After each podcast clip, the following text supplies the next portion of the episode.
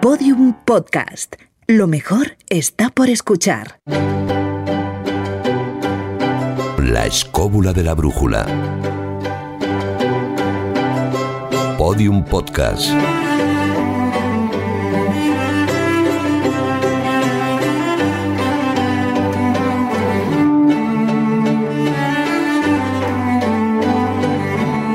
Voy como siempre saludando uno a uno. Hola David Sentinella, ¿cómo estás? Muy bien, fantásticamente bien. Hola Juan Ignacio Cuesta, ¿qué tal? Aquí estamos. Aquí estamos. Hola Jesús Callejo, ¿cómo estamos? Aquí, presente y con ganas de hacer un programa que guarde una inmortalidad. Ya diré por qué. Eso es un programa para siempre. Carlos Canales, ¿estás ahí? Hola, ¿qué tal? Buenas tardes. Que te veo yendo y viniendo. Sí, sí, estaba moviéndome. Claro, se estaba moviéndose. Y Fermín Mayorga, ¿cómo estás? Muy bien, estupendamente. Aquí presto también. Un A gusto, vuestras órdenes. un gusto escucharte, un gusto teneros a todos los oscobuleros al otro lado de los auriculares, cada uno en su casa, ya lo sabéis, no salgáis de casa, y un gusto. Bueno, esto que voy a decir es una tontería, iba a decir un gusto hoy hablar de zombies, pero no sé si es un tema de, de mucho gusto.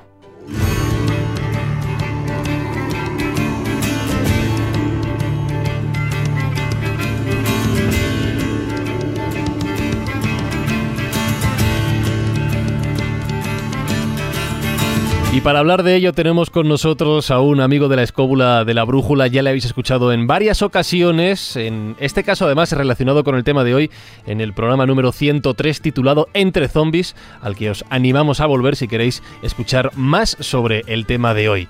Hablo de un periodista, reportero, fotógrafo, corresponsal de guerra, escritor, autor, hoy, por lo que está aquí, de Zombie, mito y realidad de la religión vudú, editado por Arco Press, que es Juan José Revenga. Juan Jorre, bienvenido a la escóbula, ¿cómo estás?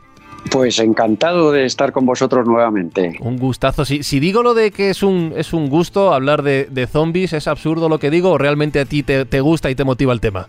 Hombre, es una, es una realidad. Es una realidad que hay que aclarar que no es la de Hollywood, lo que nos cuentan en Hollywood o lo que nos enseñan del zombie sanguinoliento mordiendo a la gente, pero es una realidad que a ver si podemos pues dar un poco de luz.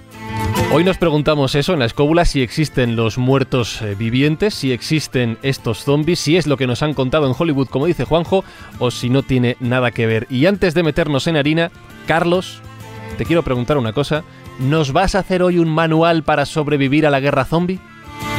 Sí, lo que pasa es que no tengo que hacerlo yo, porque ya está ya más que hecho. Hay súper especialistas. Pero el tuyo, el tuyo. Tuyo, No, tuyo. yo tengo una variante Ah, sobre el manual básico de Brooks, pero bueno, Bueno, siempre puede ayudar. Pues Carlos una anécdota muy sobre zombies.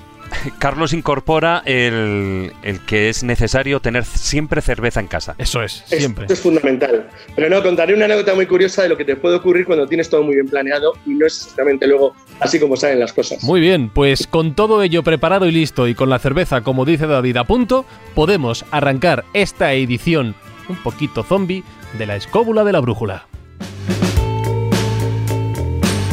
Grandes misterios de la historia en la escóbula de la brújula. Podium Podcast.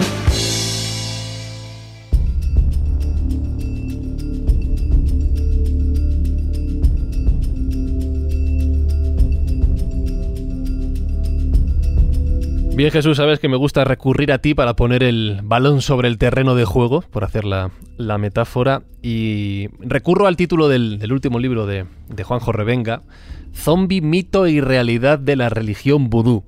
Estoy convencido de que el, no sé si decir 70-80% de la gente, 70-80% será menos porque la audiencia de la escóbula es más avanzada, piensa que el vudú es aquello de ponerle chinchetas y alfileres a un muñeco para fastidiar a otra persona, pero ¿qué es exactamente la religión vudú? ¿Qué deberíamos saber de ella? Bueno, para ponernos en contexto, porque luego Juanjo nos va a contar con pelos y señales, porque ha tenido experiencias directas, lo que es de cerca y por dentro el vudú, que posiblemente esté considerada la religión más antigua del mundo. Juanjo habla de unos 7.000 años, incluso yo he oído hablar de 10.000 años, es una religión animista y es una religión en la que creen en la presencia viva y activa de los espíritus. Cuando se habla de vudú, es cierto que se asocian como dos elementos, que por una parte es los zombies, aunque está más relacionado con el mundo de Haití, no tanto con Benín o con Nueva Orleans, que también hablaremos de los otros países donde existe esta religión, y también se habla de esas muñecas, muñecas mágicas, pero que tampoco es un patrimonio del vudú. Las muñecas mágicas, las muñecas con alfileres, se ha utilizado a lo largo de la historia en todas las culturas. También los romanos, los griegos y los sumerios utilizaban este tipo de amuletos y en este caso de fetiches para intentar hacer mal a alguien a distancia. Eh, lo interesante de esto, para ponernos en contexto, es que cuando se habla de zombies, imagínate, ¿no? Estos muertos vivientes, pues es uno de los mitos recurrentes tanto en Hollywood como en novelas como en cómics. Y es el único que a día de hoy, desde mi punto de vista, sigue creando cierto respeto o cierto miedo. Me explico. Así como los vampiros ha pasado a ser una especie de mito y de fantasía erótica y romántica, así como las momias solo se adscriben un poco pues, al mundo egipcio, ¿no? Y de que tú las puedes revivir, pero siempre como algo muy lejano, como algo muy pasado.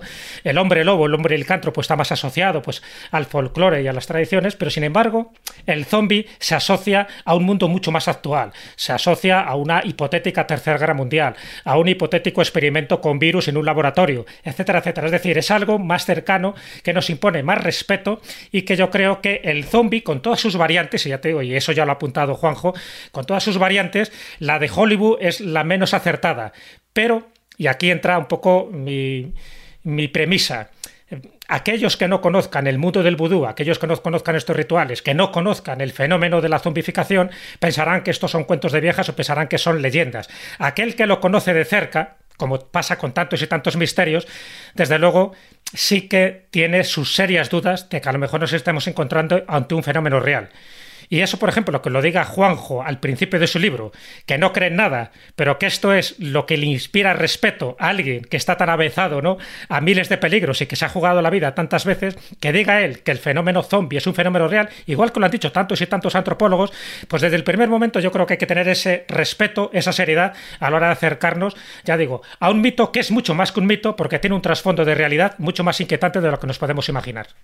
Juanjo, por alusiones, Sí, pues es la, realidad, el zombie. Lo primero que te preguntan, ¿el zombie existe? ¿Esto es de culturas antiguas, de incultura? Pues no, señor, el zombie claro que existe. El zombie es el mayor castigo de la religión vudú. Y convertir a una persona en zombie es lo que más, lo que más daño puede hacer a una persona. Si lo, ¿Cómo lo hacen? Pues lo hacen por medio de la tetrodosina, que es el veneno más potente del mundo. Eso se ha estudiado muchas veces. Pero claro, la tetrodosina sola no funciona para convertirte en zombie. Tiene que ir con los aditamentos mágicos, con los cantos africanos, con las alas de murciélago, con esas cosas que, siempre se nos incluyen ¿no? en los rituales mágicos.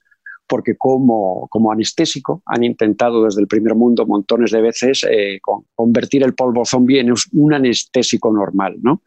nunca se ha conseguido porque no funciona.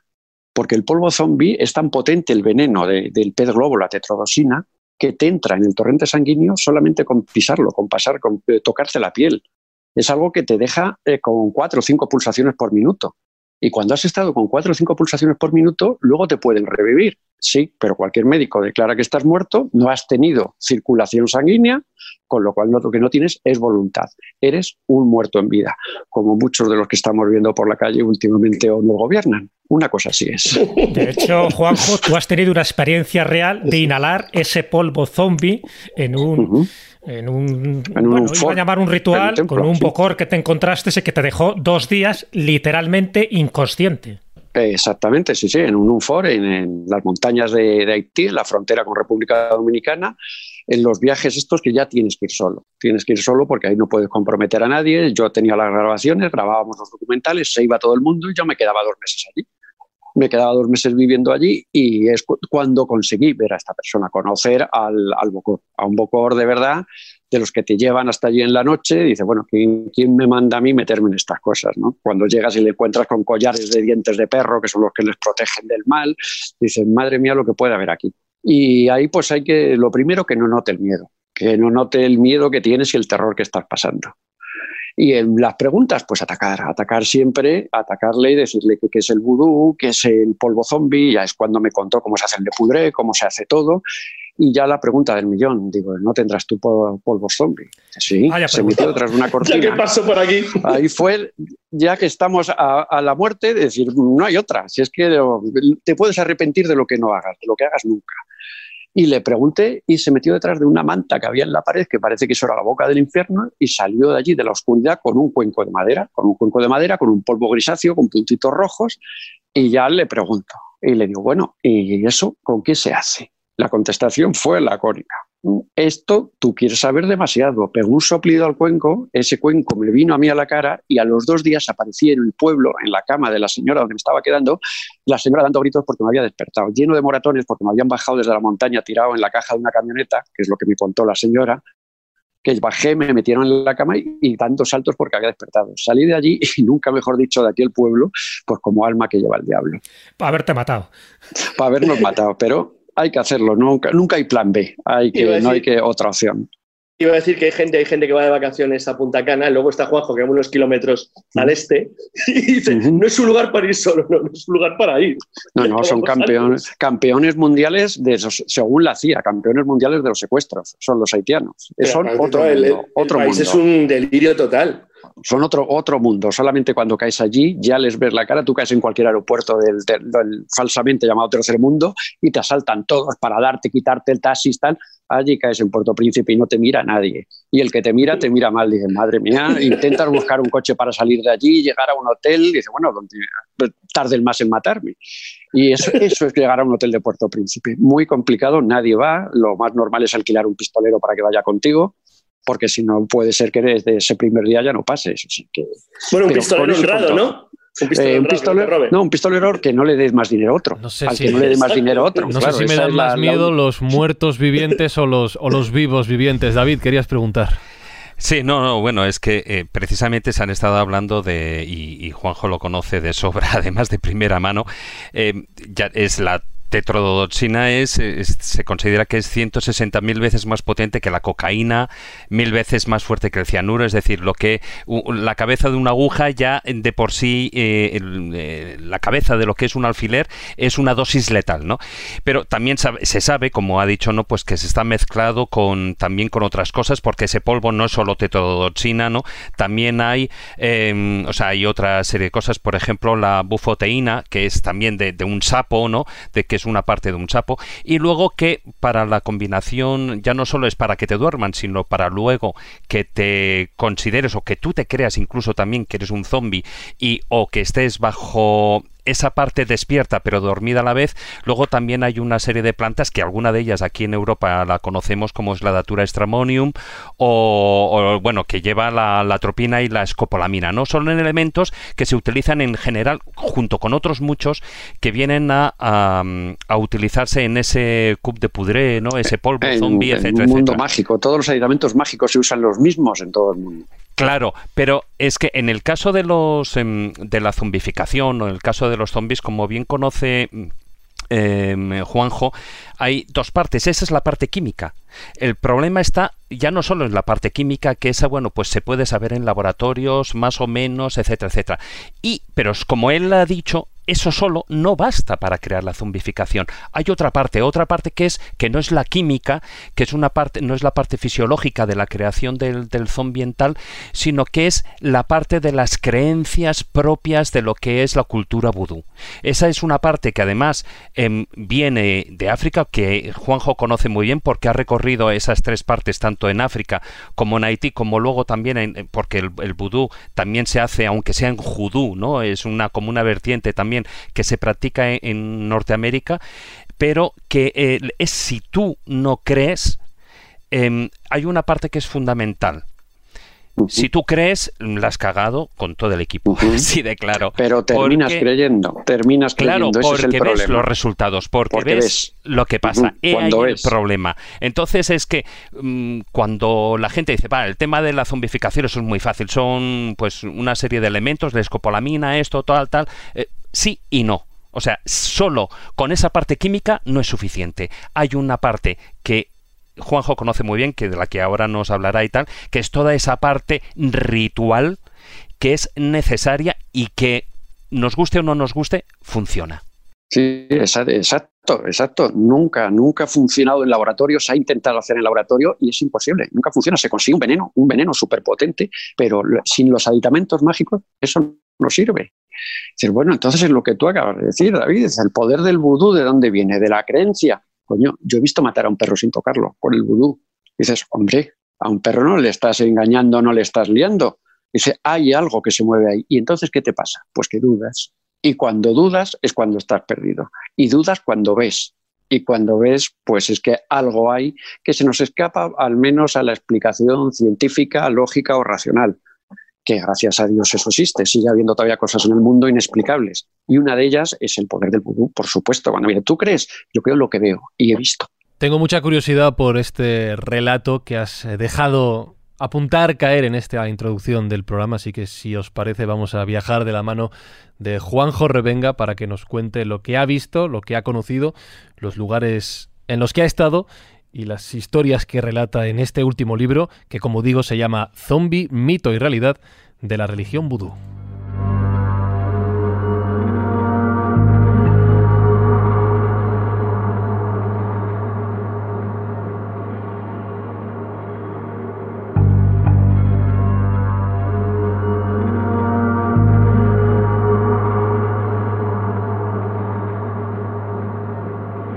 porque lo has lo has dicho como un poquito de pasada, ¿no? Como si fuera lo más normal del mundo. He ido a tomarme unas cañas con unos amigos, he dado una vuelta por el parque. Bueno, las cosas que ahora por desgracia no podemos hacer. Y en, ese relato has dicho de repente, no, me dejaron dos días completamente, claro, completamente.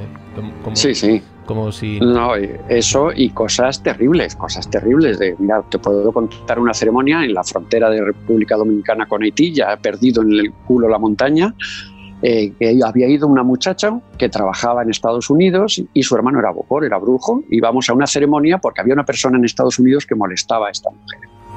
Y había ido a celebrar la ceremonia, que le poseyera el loa, el espíritu y conseguir que este hombre la dejara de molestar. Una ceremonia de más de 50 personas con tambores te registraban para que no llevaras armas al entrar del ambiente que se recrea allí. Y al cabo del tiempo, pues bueno, empezaba la época de los email, de las fotos.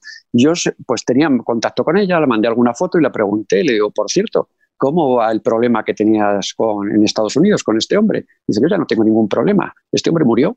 Tan normal. Tan normal. Y ahí no entramos ya en creer o no creer.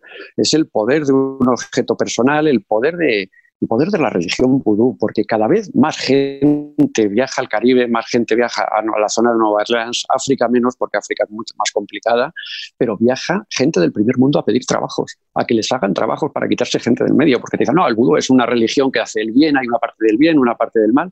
Mentira, el vudú va, trabaja y mueve el mal y lo demás es, mm, son eh, similares o parecidos.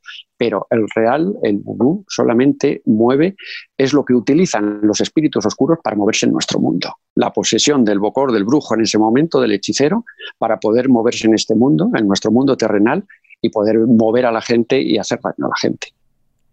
Me intriga mucho esa figura, la figura de los, de los Bokor, de estos magos, de estos hombres capaces de manejar eh, todos estos poderes, ¿no? ¿Cómo, ¿Cómo, son? ¿Cómo lo describirías? Y es más, tengo curiosidad por saber cómo, incluso cómo se llega a poseer ese, ese conocimiento.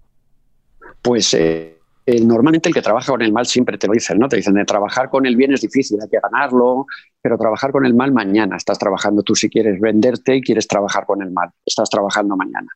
Y estos, los bocores, no nunca encontrarás un bocor mayor, de más de 40 años, 40, 45 años, nunca, porque mueren muy jóvenes, de toda la porquería que tragan, ¿no? Porque si algo es cierto en esto son las energías. Hay energías positivas, negativas, y estos manejan mejor las negativas que nosotros, eso está claro. Y cuando conoces, como a varios que he conocido, eh, bocores mayores de más de 80, 80, 90 años, te puedo asegurar que el miedo que pasas cuando hablas con ellos es indescriptible.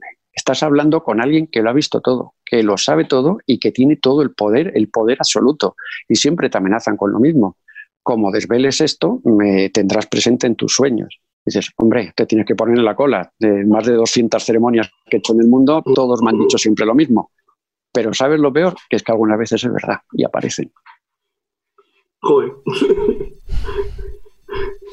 Em, eh, Juanjo, em, yo creo que aquí había que hacer una distinción. Tú has dicho que eh, hacer vudú es, eh, es básicamente eh, mal, pero bueno, la religión vudú como tal está mucho más extendida aparte de lo que son los núcleos, tanto en, en Haití, digamos, etcétera. O sea, también están, tú has estado en esas construcciones, los Humfort, que son como las, los lugares de reuniones, esas iglesias, etcétera, ¿no? Por decirlo de una manera. Y, allí es donde están los Hungan o las Mambo, que eso no tienen nada que ver tampoco con los Bokor, ¿no? Eh, también trabajan exactamente igual, son los sacerdotes, son los sacerdotes de la religión pero también trabajo en las mambos, son los bocores mujeres, son las mujeres, son las mujeres las mambo, las que trabajan la religión exactamente igual que los hombres, y muchas con muchísimo poder, que si quieres hablamos luego, sobre todo en Nueva Orleans, de la reina vudú, que estuve con la nueva reina vudú, de las anteriores, de Marie Laveau, toda esa historia que no es que sea bonita, pero es súper interesante, súper increíble, y la verdad que algo hay cuando, como decíamos, que es la religión más antigua del mundo, de más de 7.000 años de antigüedad, y el hombre sigue creyendo en ella. Hombre, el ser humano no es tan ignorante como para estar 7.000 años creyendo en algo que no han visto que funciona. Para entender un poco lo que es el vudú y para entrar ya de lleno un poco en lo que es el, mundo zombie, ellos creen que hay dos tipos de alma, ¿no? El alma mayor, el alma menor. Es un poco como eh, hay como dos zombies, por decirlo así. Un zombie más espiritual, un alma sin cuerpo, y luego hay un zombie que es un cuerpo sin alma, que sería el zombie más prototípico, el que más conocemos, ¿no? Mm, explícanos un poco, y también para los oyentes, ¿qué es eso del alma mayor, el alma menor? ¿Cuál es lo que tú puedes poseer en, una, en un cántaro, ¿no? en una vasija? Exacto. es como esos demonios de la antigüedad que tú podías guardar en un recipiente. Exacto, y, he visto almacenes donde tienen las vasijas de las almas, ¿no? de la época famosa de Papadoc, de Duvalier, todavía están esos almacenes en Haití. Haití no ha cambiado nada en más de 100 años, sigue siendo igual. Hay dos tipos de almas, las que puedes poseer, la, la pequeña alma, el petillón, y la, y la, y el alma grande, el alma de ángel, ¿no? Una maneja el cuerpo y otra es la que maneja la mente. Y es cuando te pueden quitar una de esas dos almas, te las pueden quitar, pues si te quitan, te convierten en zombie, te quitan la de la mente y tú puedes manejar el cuerpo, como ha habido esclavos trabajando en la American Super Company, eh, cortando caña, que eran zombies, que los compraban a los, a los brujos, les, los hechiceros, les compraban los esclavos zombies para poder trabajar. O sea que dentro de todo eso mm, es un mundo que manejan solamente ellos y que las almas, cuando me contaba uno de ellos que tenía que estaba el que tenía acceso al almacén de almas me contaba, yo bajaba a los calabozos y no tenía que tocar a nadie, no tenía que decirle nada, la gente llegaba a morir realmente cuando me veían. Ese era el terror. Papadoc montó, cuando montó el imperio de terror en Haití, se llevó más de 400 brujos de África para allá a trabajar allí y sembró un imperio que firmó más de 200.000 sentencias de muerte más otras 200.000 que no firmaría y también las, realizó. Creó la policía secreta, los tontolmacutes, los hombres del saco, que te hacían desaparecer y terminabas o en un cántaro con tu alma y tú trabajando en una plantación de caña o terminabas simplemente desaparecido. Ese era el poder y el miedo. Pero claro, dice, bueno, ¿y por qué Haití? Porque Haití, hombre, vamos a tener en cuenta que la independencia de Haití se firmó en la piel de un general francés con una bayoneta como pluma y con sangre como tinta. A partir de ahí pues ya todo lo que podamos imaginar y le incluimos el odio al hombre blanco.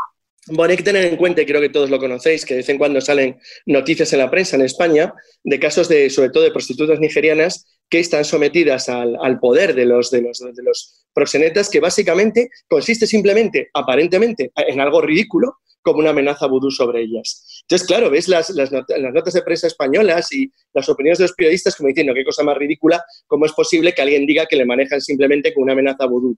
Pero es que, como muy, muy bien dice Juanjo, en el África profunda, en un mundo ancestral que viene de miles de años, ese miedo existe porque ese miedo es absolutamente real. Cuando ha dicho que efectivamente eh, Doc Duvalier, que papá Doc se llevó a, decenas de, magos negros africanos a Haití durante la época de su terrorífica dictadura en los años 50-60 es que es real, es que es auténtico.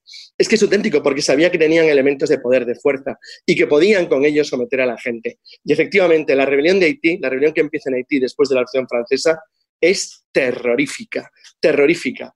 Y los 20 años de guerra que tiene luego Haití para convertirse en la primera república negra independiente del mundo y en la segunda nación independiente de América después de Estados Unidos, que por cierto, a veces se olvida que eh, Estados Unidos es lo que es, en cierto modo, gracias a Haití, de una manera indirecta. Bueno, eso es un tema para hacer casi un programa aparte, no tiene nada que ver. Pero lo que sí es verdad es que fue una guerra brutal, una guerra racial donde se exterminó literalmente a los, a los plantadores blancos, donde luego entre ellos mismos crearon una estructura de castas absolutamente brutal, donde los líderes de independencia se mataban de una manera absolutamente salvaje y donde el sistema de terror que nació en 1804 yo creo que no ha desaparecido. Haití ahora mismo es un lugar, es una especie de, canal, de canal muerto de televisión en el que nadie sintoniza y donde todos nos hemos olvidado lo que pasa y lo que pasa es terrible. ¿No? Y sobre todo que el hombre blanco no le ha perdonado nunca a los haitianos que fueron los primeros que, que, abolieron la esclavitud.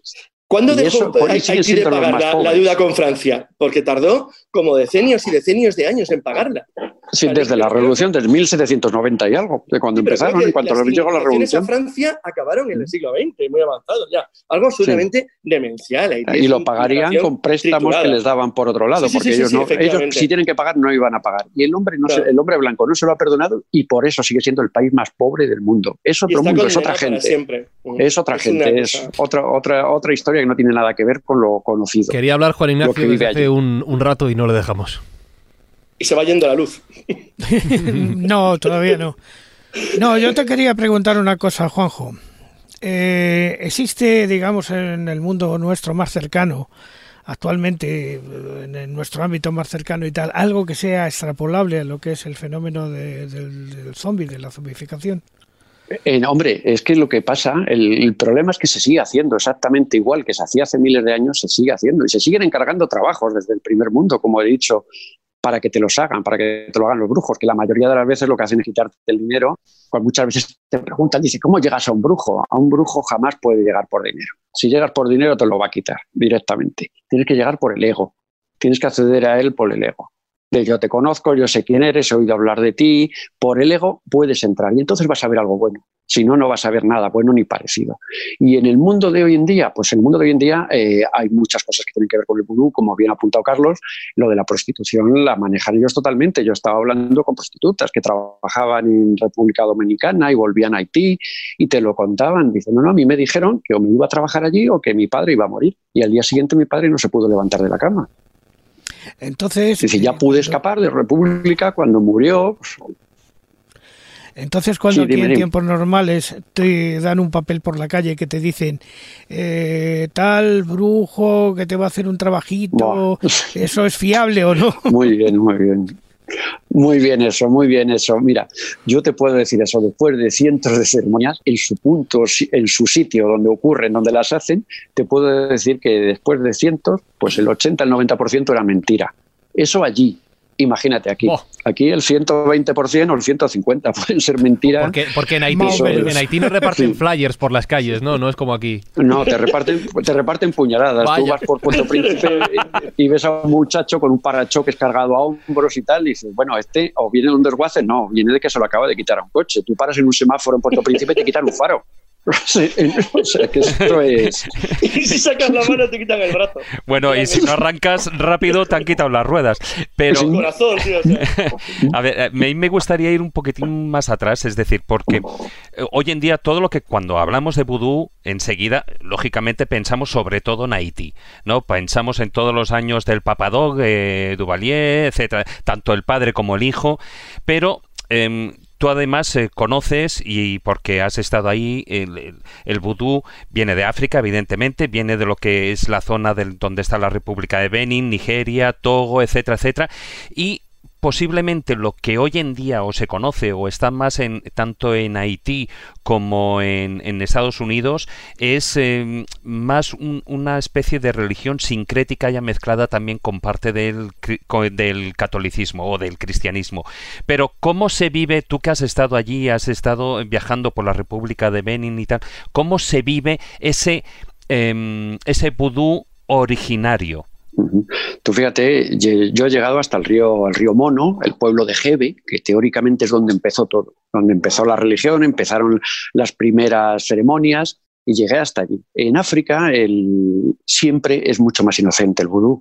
Es, mucho, es sangriento, también es muy espectacular, ves cosas extrañísimas, Por ejemplo, en Jebe yo vi una ceremonia, allí hay casas donde viven los fetiches, tienen allí los diablos los tienen metidos en las casas.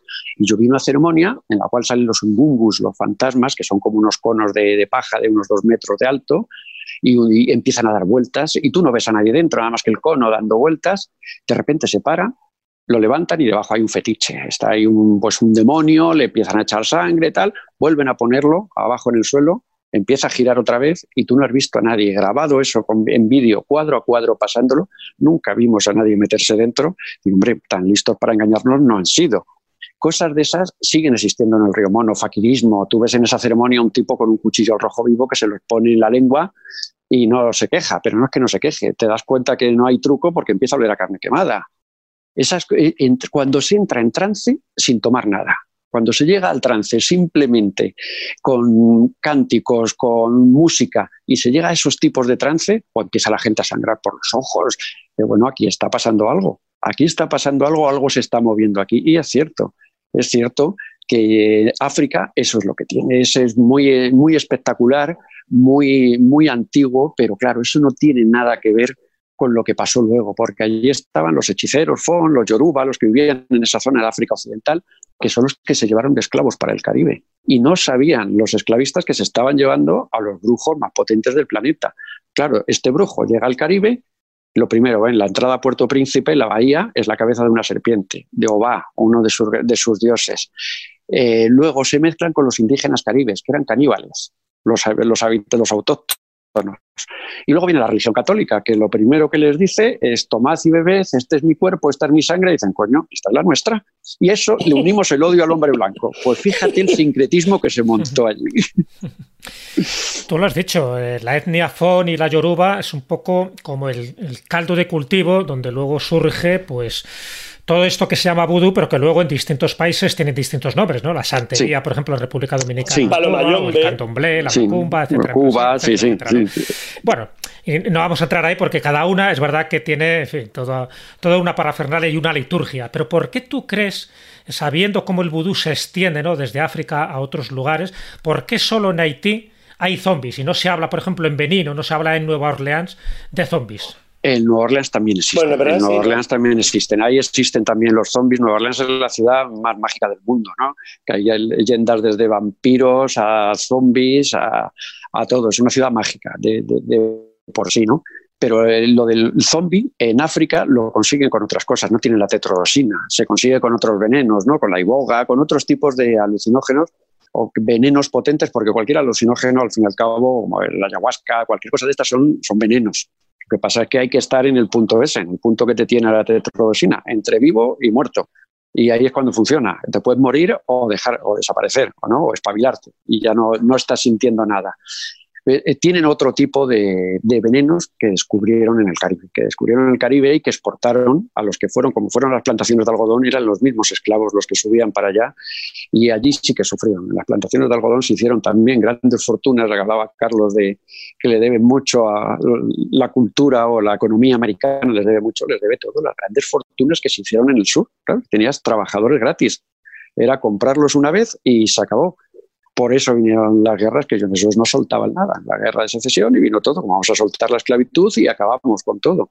Porque esa magia y esa brujería de, de vudú en Nueva Orleans, en el delta del Mississippi, sigue todavía vigente 100%. Sí, pero es en el Código Penal de Haití donde existe un artículo específico. El 245. con pena de muerte, por lo menos en la época de Duvalier, cuando alguien se le intoxica para conseguir esta catalepsia. Exacto, el artículo 245 del Código Penal haitiano a cualquier persona que utilice el vudú o la zombificación para quitarle la voluntad a alguien será condenado a muerte. Salvo que fuera el gobierno, claro. Eh, bueno, ahí, ahí no había, ahí se aplicaban artículos. Ahí, no se aplicaba, ahí se aplicaba el machete, no el artículo. el artículo 245 de la Constitución, sí. Es otro, otro, otro mundo que cuesta entenderlo cuando no ves lo que es aquello, ¿no? Dices, bueno, ¿cómo pueden creer en esto? Como tú te bajas y ves las puertas pintadas, todas tienen simbología vudú, todo está marcado y todo te está diciendo, cuidado, que aquí está, para que aquí sí que pasa algo.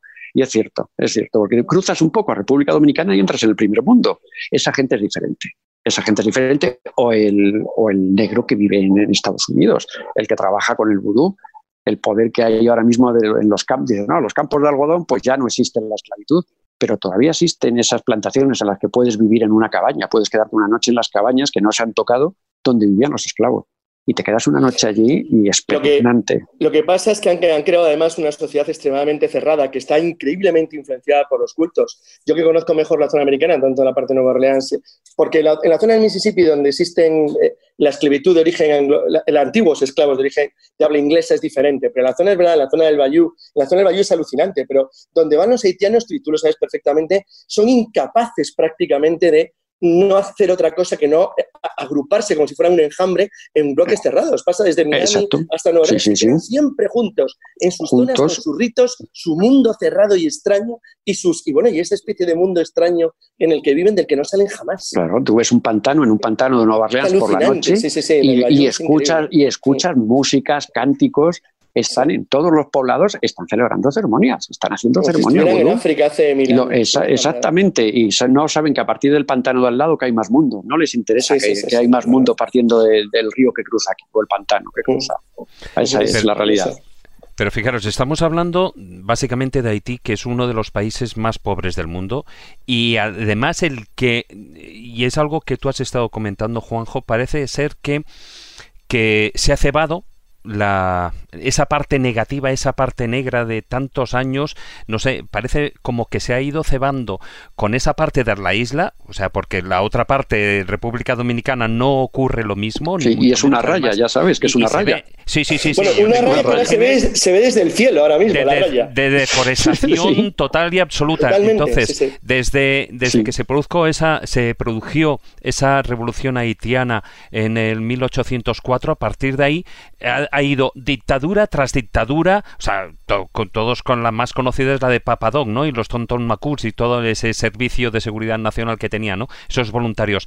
Pero eh, fijaros que incluso ya cuando ha llegado al siglo XXI, eh, o sea, siguen todas las desgracias que se siguen aplicando, bien con terremotos, con eh, terribles epidemias de cólera, una cosa va con otra, luego el huracán en el, el Matthew en el 2016, etcétera. Y, vamos, y el último, bueno, pues eh, hace poco, ¿no? O sea, estamos hablando siempre de 300.000 muertos, cosas, unas cifras exageradísimas. ¿Tú crees que esa negativa tú que además has vivido, has estado allí, ¿tú crees que esa parte negativa, esa como llamémosle energía negativa que se puede respirar en el ambiente después de tantas décadas y décadas utilizando el vudú, que está pasando factura al país? Hombre, la energía negativa flota. Eso se nota muchísimo en cuanto tocas el aeropuerto y ves al primer policía mirándote el pasaporte. Ya ves la energía negativa que hay en el aire.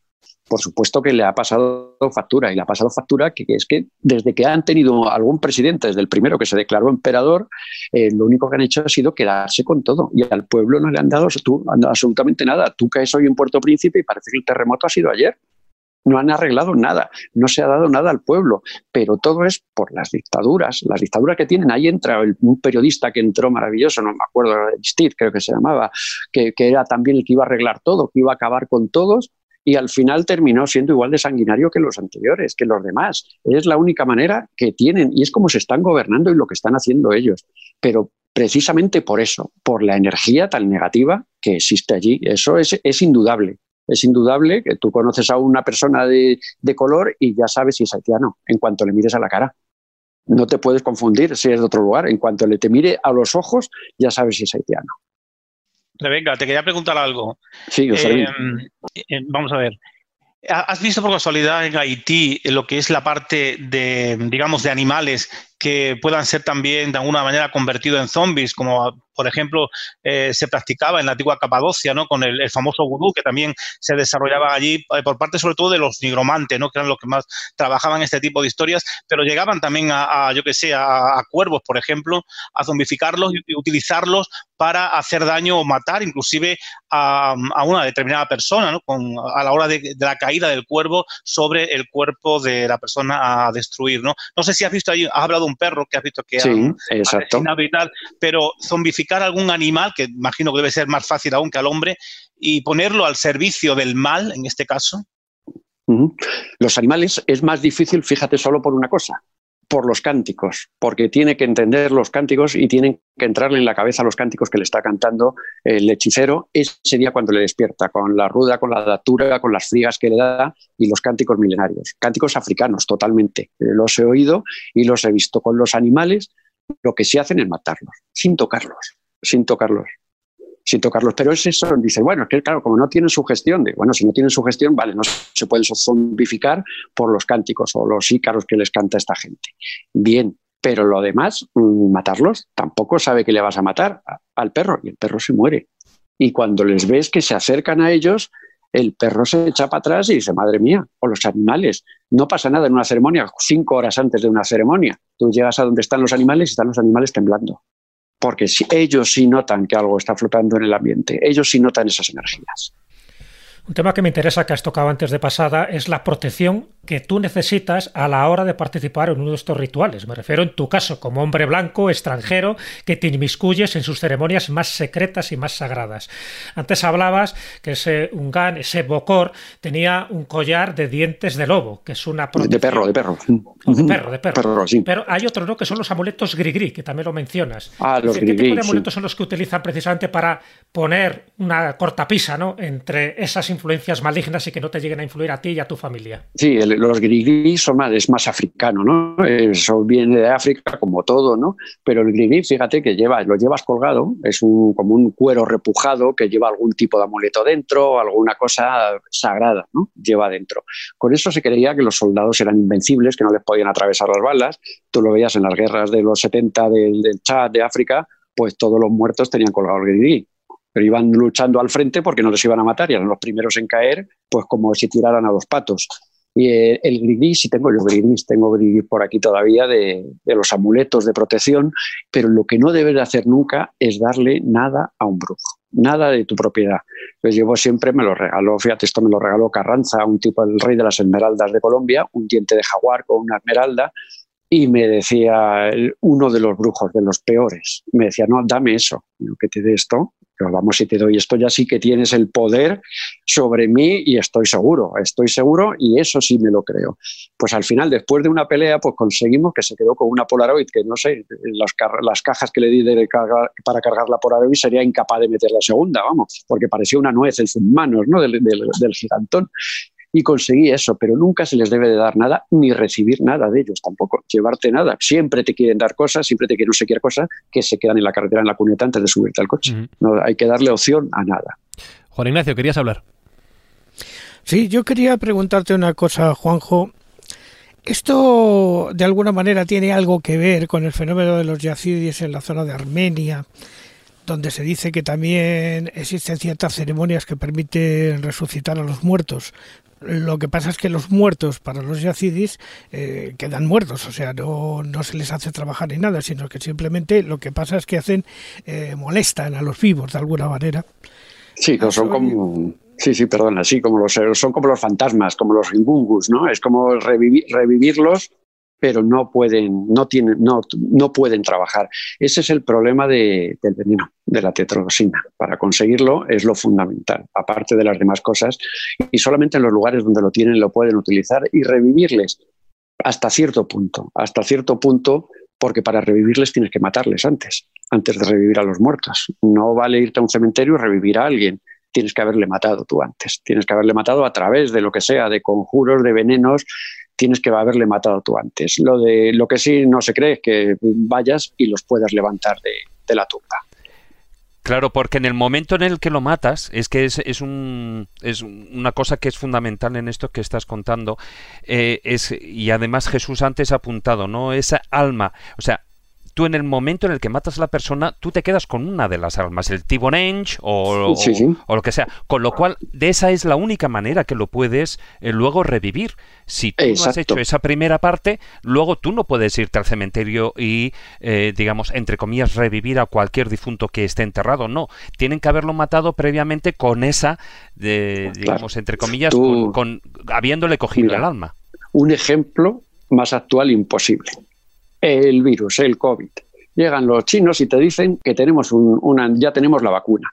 Es imposible tener la vacuna si no tienes la composición genética absoluta de cómo se ha hecho. Pues esto es lo mismo. Si no tienes la composición genética absoluta de cómo le has matado, no le puedes revivir. Es exactamente lo mismo. Es el mismo sistema. No vale lo del llego, le rezo aquí a un señor en la tumba y se levanta. Eso hasta hoy he visto muchas cosas, muchos intentos y no me lo creo. Y no me lo creo todavía. Quería hacer Todavía. una pregunta. Una pregunta. ¿Existe dentro de, de- de ti, por ejemplo, dentro de los grandes brujos, existe una especie como de jerarquía, de estructura organizada jerárquica? ¿Entre ellos se respetan de mayor a menor? ¿Hay una especie de colegio de aprendizaje? ¿Algo donde tú puedas ser un brujo que te vayas iniciando en grados cada vez superiores, como si fuera, por ejemplo, Sí. un orden secreta? Sí, sí, llegan los que llegan a mayores, cuando van cumpliendo edad, son los que van mandando, ¿no? Pero sobre todo, je- así una jerarquía existe en Nueva Orleans, la reina del vudú. La reina del vudú existe desde, desde Marie Laveau, ¿no? La historia aquella que es una historia muy interesante y que nos lleva al vudú actual de hoy en día, ¿no? Pues tú veías a Marie Laveau, era una mulata, hija de, de un hacendado y una india, y una mujer que manejaba las artes de- del amor y de la muerte, del vudú. Se casó con un gran bocor, el bocor, como siempre, terminan desapareciendo, ¿no? Los, los maridos de las brujas o de las hechiceras terminan desapareciendo, ¿no?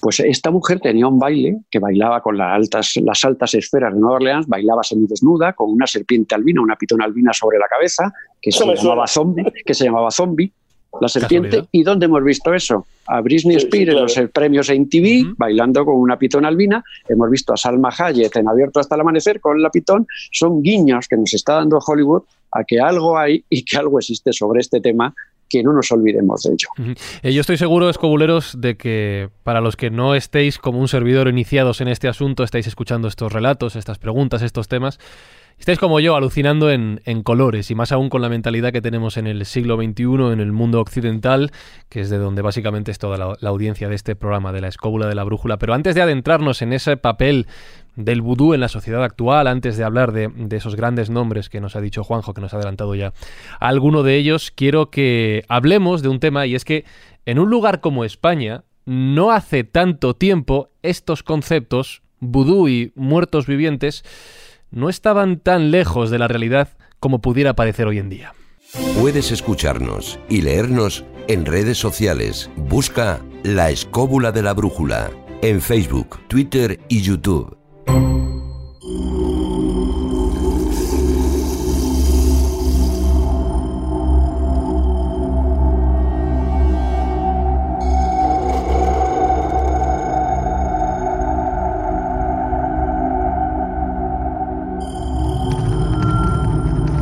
Porque Fermín, estamos hablando de lugares eh, como Haití, como zonas de África, como Benín, Luisiana hoy en día, evidentemente parte de Estados Unidos, es absolutamente primer mundo, puede chocar un poco más, pero si venimos a España, evidentemente no en 2020 cuando grabamos esto, pero si venimos a España, encontramos casos de gente que haga, que haya, gente de aquí, que haya recurrido al vudú, que utilizara esta disciplina para conseguir sus objetivos.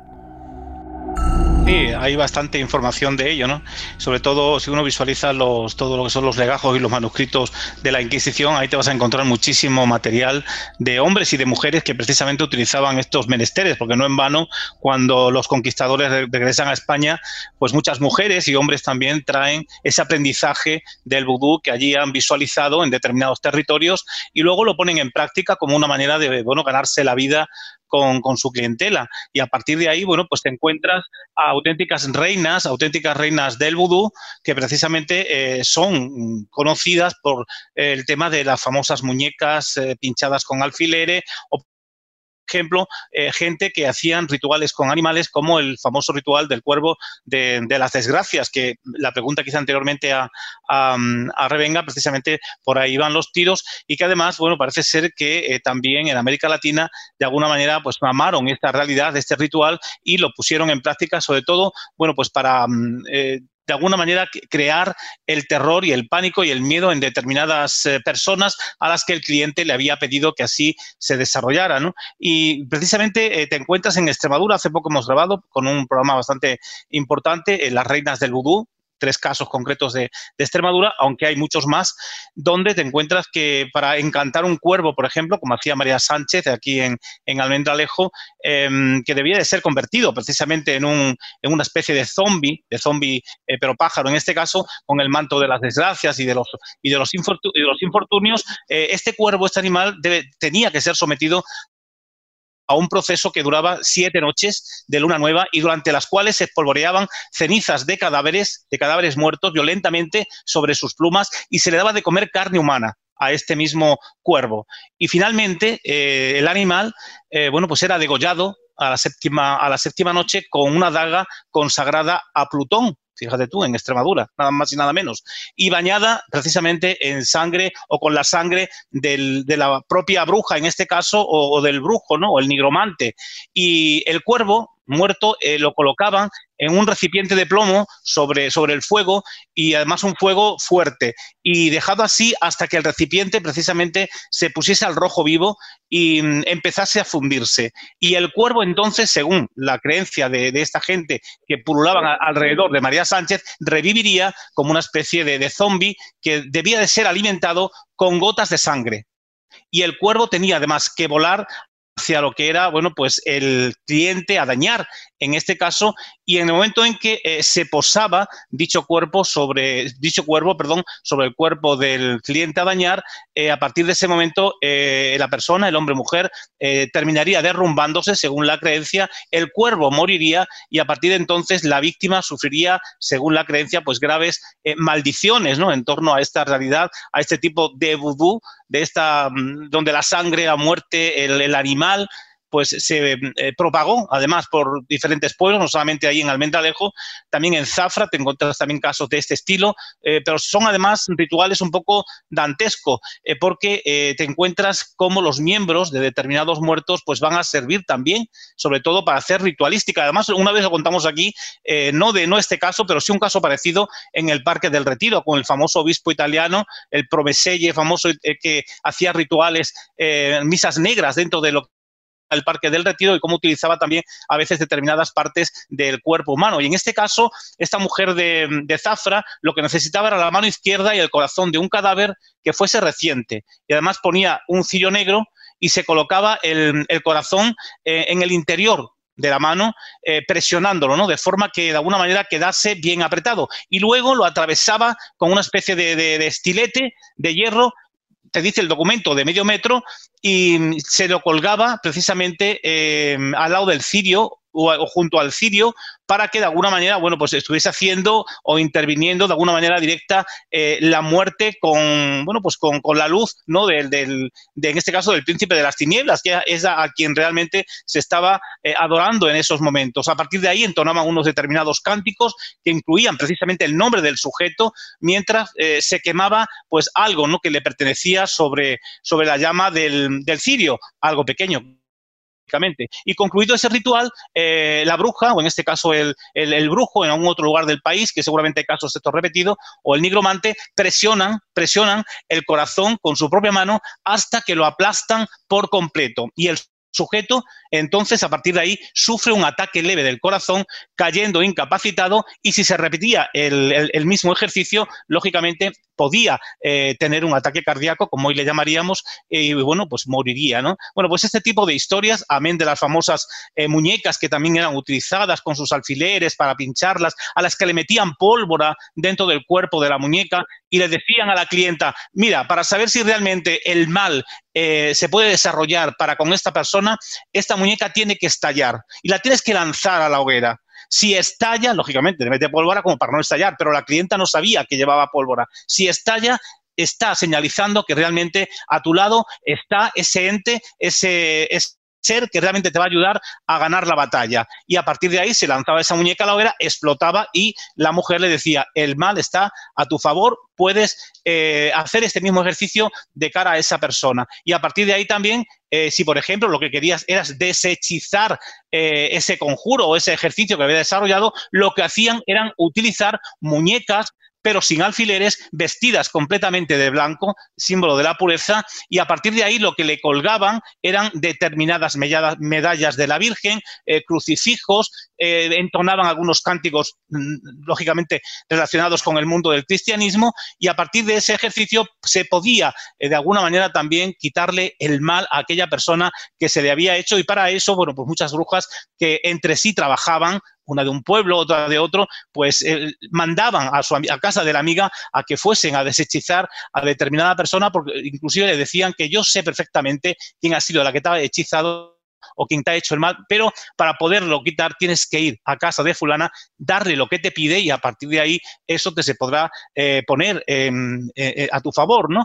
Así que, como ves, el mundo del, del vudú llegó gracias también a, los conquistadores y se, propagó, se propagó por todo el país porque te vas a, a, Sevilla y te encuentras legajos y manuscritos con casos parecidos o en Galicia o en cualquier otro lugar de España, simplemente es cuestión de, hacerlo, ¿no? de, ponerte a, bucear en ello y hoy los oyentes, sobre todo que estén interesados en, estos temas, pues lo tienen muy fácil porque se meten en pares, que ya lo he dicho aquí una vez, que es el, digamos, el, el Archivo Histórico Nacional, pero digitalizado, donde están todos este tipo, este tipo de documentos con que pongan hechiceras en el buscador, ya van a aparecer digitalizados muchísimos procesos de hechicería y entre ellos, si saben paleografía, lógicamente en muchos casos podrán entender y encontrarse con este tipo de realidades, ¿no? Por ejemplo, otro famoso ritual que se hacía muy potente era el ritual de los dientes, pero se tenía que hacer en un cementerio y para preparar este ritual, precisamente, eh, digamos, el, gurú o, la bruja, en este caso, reunía los dientes de muertos por asesinato y, lo sembraba, lo sembraba como si fueran semilla en los bordes de, un santuario. Y el área total, que de alguna manera estaba definida por una, determinada valla, eh, que podía ser pues, de cualquier tamaño, em, se supone que esos dientes tenían que estar a un metro de distancia y a partir de ese momento con la sangre de la bruja o del el, cliente que había venido cuando le decía que lo tiene que desarrollar ella misma, por ejemplo, en el santuario de Santa Rita o Santa María o lo que fuese, eh, con su propia sangre tenía que, de alguna manera, regar esos dientes para que también tuviese efecto todo este tipo de, ejercicios. Y a partir de ahí, lo que encontraba era que cada punto de sangre, eh, que de alguna manera, eh, bueno, pues había regado esa realidad del, del elemento, pues iba a servir precisamente para que un determinado ente del cementerio viniese a ella para eh, que fuese de alguna manera ayudada y pudiera, pudiera conseguir el efecto que realmente eh, ella había pedido, ¿no? De ahí el, el, encantamiento, como decía, de animar con este tipo de ejercicio a un cadáver por cada éxito que tuviese, eh, por cada diente, ¿no? A veces no aparecía nadie, pero a veces en la creencia popular decían que, el cadáver que precisamente caminaba más allá del santuario, pues de alguna manera estaría ya al servicio de, de esa persona, de la propia bruja que lo controla o del propio nigromante y a partir de ahí, bueno, pues desarrollaría con efectividad todas aquellas em, historias que la mujer le había pedido a, X mujer o a X hombre en función de sus, de sus necesidades. Pero el tema de los, de los cementerios, el tema de los muertos etcétera, etcétera, es algo que eh, va muy de la mano en este país desde hace muchísimos siglos y en gran parte también, lógicamente, eh, a estos países como Haití, como Cuba o República dominicana, donde muchos mamaron de la teta de, este tipo de, religiones como la yoruba o el, propio vudú y luego lo, trajeron aquí para desarrollarlo y ponerlo en práctica. Maese. A ver, se me ocurre una pregunta para todos, eh, en general. ¿Qué, mm, ¿Cuánto de todo esto ha influido en algunos ritos folclóricos que se dan en toda España, pero sobre todo en la zona de, de Extremadura y que yo conozco y tal, relacionados con este tipo de cuestiones. Por ejemplo, tú recuerdas, eh, Fermín, eh, que la película de Luis Buñuel empieza con un rito que se produce en un pueblo, se produce en la alberca, en el cual los jinetes tienen que cortar los cuellos de, las gallinas, ¿no? de alguna manera, pues eh, podría venir influido de alguna manera por este tipo de cosas, o por ejemplo el rito del pero-palo. ¿Eh? El rito de Pero Palo, que no deja de ser un muñeco vudú de alguna manera, pero ahora en contra del Judas, ¿no? si queréis mi opinión, ya os digo que no, ¿eh? no tiene nada que ver. Juan Ignacio. No, para mí tampoco. No tiene nada que ver, no, tiene nada que ver, no. No, tiene nada que ver. Pero Pablo es, es, es la, la, la, esencia de un, además, oh. si te fijas en la vestimenta del personaje, es un rabino, un rabino judío, Exacto. y es precisamente, es precisamente una lucha contra el judaísmo en esos inicios de, de la Inquisición, y había que dar ejemplo a un determinado eh, hombre que en ese momento pues dominaba a determinadas personas eh, de un cierto poder adquisitivo en, en, en ese pueblo, y a partir de ahí lo que se hace, una vez que la Inquisición pues ha ganado su batalla, es hacer ese tipo de ejercicios, eh, estas catequesis callejeras, digamos, utilizando ese tipo de, de peleles para, eh, bueno, pues de alguna manera recrear el odio hacia la comunidad de, de, conversos, de judíos de la población y que se marcharan de alguna manera de, ella, ¿no? Eh, este tipo de movimientos como el propio Jarramplas, Jarramplas no deja de ser también ni más ni menos que un tipo de movimiento de estas características. Fíjate que además lleva los atuendos de la Inquisición puesto. Nadie se da cuenta de ello y dicen que es de ganado, no porque la, la, la, eh, los ladrones de ganado quien los eh, castiga era la justicia civil y, y, no la Inquisición. Y en este caso es, se celebra en una fiesta religiosa. Si te, da cuenta, si te das cuenta o, o, se dan cuenta los oyentes,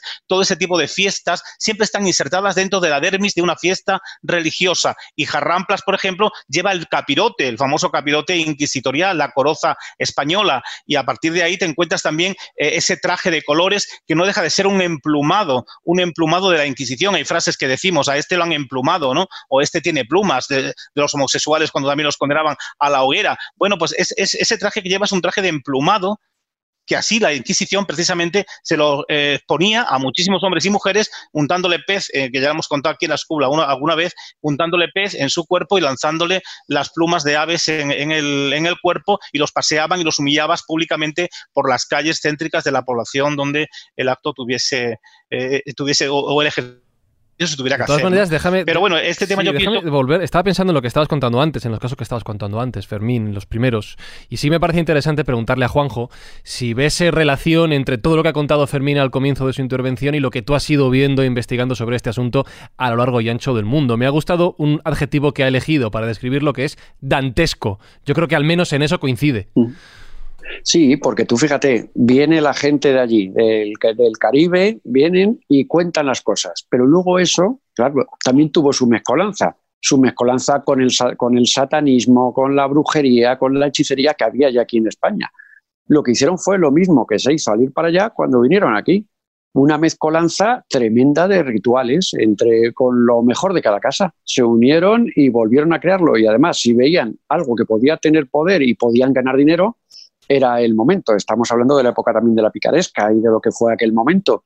Pero ya si entramos en el satanismo, ahí tampoco nos lo debemos de, tomar tampoco a risa. Ahí ya estamos hablando también de cosas serias y de, de cosas también que han pasado, ¿no? que se han movido a través de eso.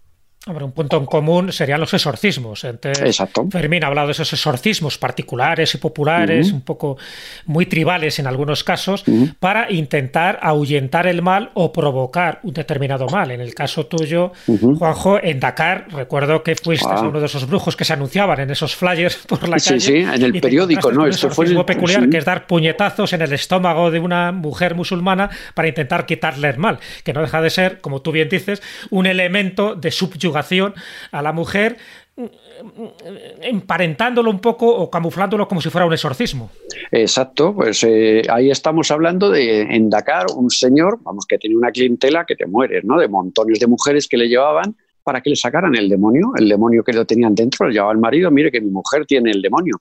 Claro, tú entrabas a un cuarto, una habitación que había cinco o seis mujeres de estas de 30, 40 kilos de peso, no más, y entre cuatro hombres no podían sujetarlas de los saltos que daban teóricamente es que tenían el diablo dentro. Ahí aparecía Silvatu, que era el brujo, que era como un orangután con una túnica naranja de cuadros, aparecía allí, se acercaba a ellas cantando y empezaba a dar las puñetazos en el estómago hasta que la mujer decía que ya no tenía el demonio. ¿Cómo? Coño, ¿cómo va a tener al demonio dentro? Dice, mire, déjelo, ya no me sacuda usted más que se acaba de marchar el demonio. No sabemos qué parte real habría ahí, pero lo que sí es cierto es que entre cuatro hombres no podían mantener a una mujer de esas en el suelo y unos gritos, aquello, un ambiente dentro de ese cuarto, hasta que aparecía el gran Seibatu. Y el gran Seibatu dice, bueno, ya no hay demonio, pero ha sido por los puñetazos, pero también hemos visto cosas que no, que no encajaban, ¿no ves? Son cosas que dices, ¿puede haber aquí un truco? Bien, pero es que hay una parte que no encaja. Esos saltos, esa, esa fuerza que tenían esas mujeres, no es normal tampoco.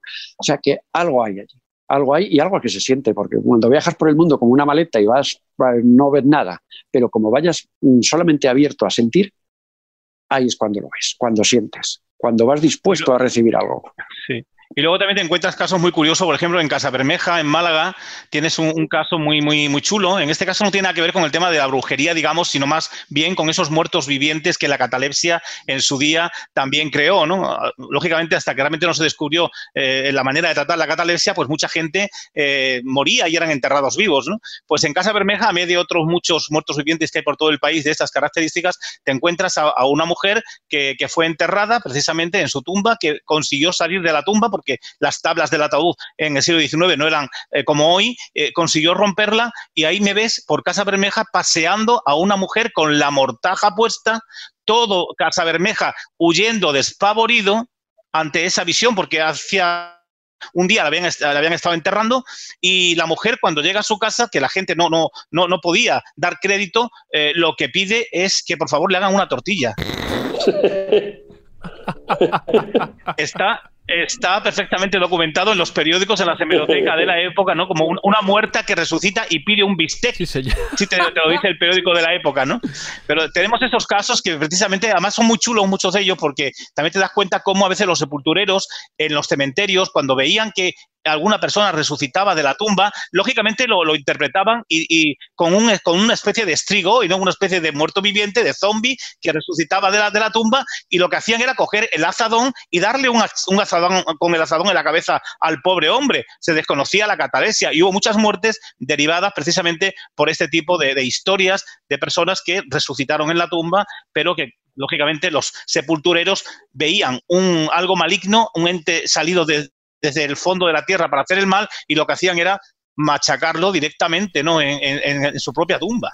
Hombre, de todas maneras, a ver, esto se ha venido utilizando mucho en las creencias populares y de hecho eso ha venido a alimentar un montón de mitos como por ejemplo el vampirismo, ¿no? Los muertos vivientes, etcétera, etcétera, y es el que y todos sabemos que durante en siglos anteriores cuando, por ejemplo, cuando habían todos los difuntos, los muertos por la peste negra y que se llevaban a los cementerios o sencillamente se dejaban en, montañas de muertos para ser quemados precisamente por el tema de, de la peste, Em, pues de repente algunos no estaban muertos realmente, o sea, estaban pues mm, casi muertos y ellos veían que por la noche pues salían de ahí o algunos se movían. Eso venía a alimentar esos mitos de los muertos vivientes y eh, precisamente de lo que era el vampirismo. Y luego hay otra parte de lo que precisamente venías eh, preguntando, Maese. Eh, yo creo que hay sí hay otro punto, un, un, nexo, un punto de unión, que es también lo que pueden ser los ritos de sangre, porque no hay que olvidar que eh, esa magia roja que se ha venido practicando eh, a lo largo desde, vamos, mucho antes de griegos y romanos que ya también las venían practicando en un montón de ceremonias como las taubolias, etcétera, etcétera, pues em, esos ritos de sangre se, se, han venido utilizando para conseguir el poder, porque la sangre se supone que la sangre da vida y con la sangre adquieres el poder incluso de las personas o eh, de, en esos sacrificios sangrientos la fuerza del animal o el alma incluso de la persona. Eso sí que era algo que también en la Edad Media pues se venía a atribuir pues a muchas em, pseudo brujas o para ellos brujas porque utilizaban ese tipo de incluso magia simpática que podía ser la utilización de matar una gallina o de utilizar la sangre del cerdo o de algún animal para conseguir alguna eh, alguna parte de, como de magia más natural, aunque fuera una magia roja, que eh, luego, bueno, pues eh, sí que se podría parecer o asimilar en, en lo que se ha podido realizar en, por ejemplo, en cultos de vudú. Hombre, la sangre y no la, perdón, la sangre y no la sangre, porque también no olvides que la tierra, por ejemplo, que había debajo de un ahorcado, ¿eh?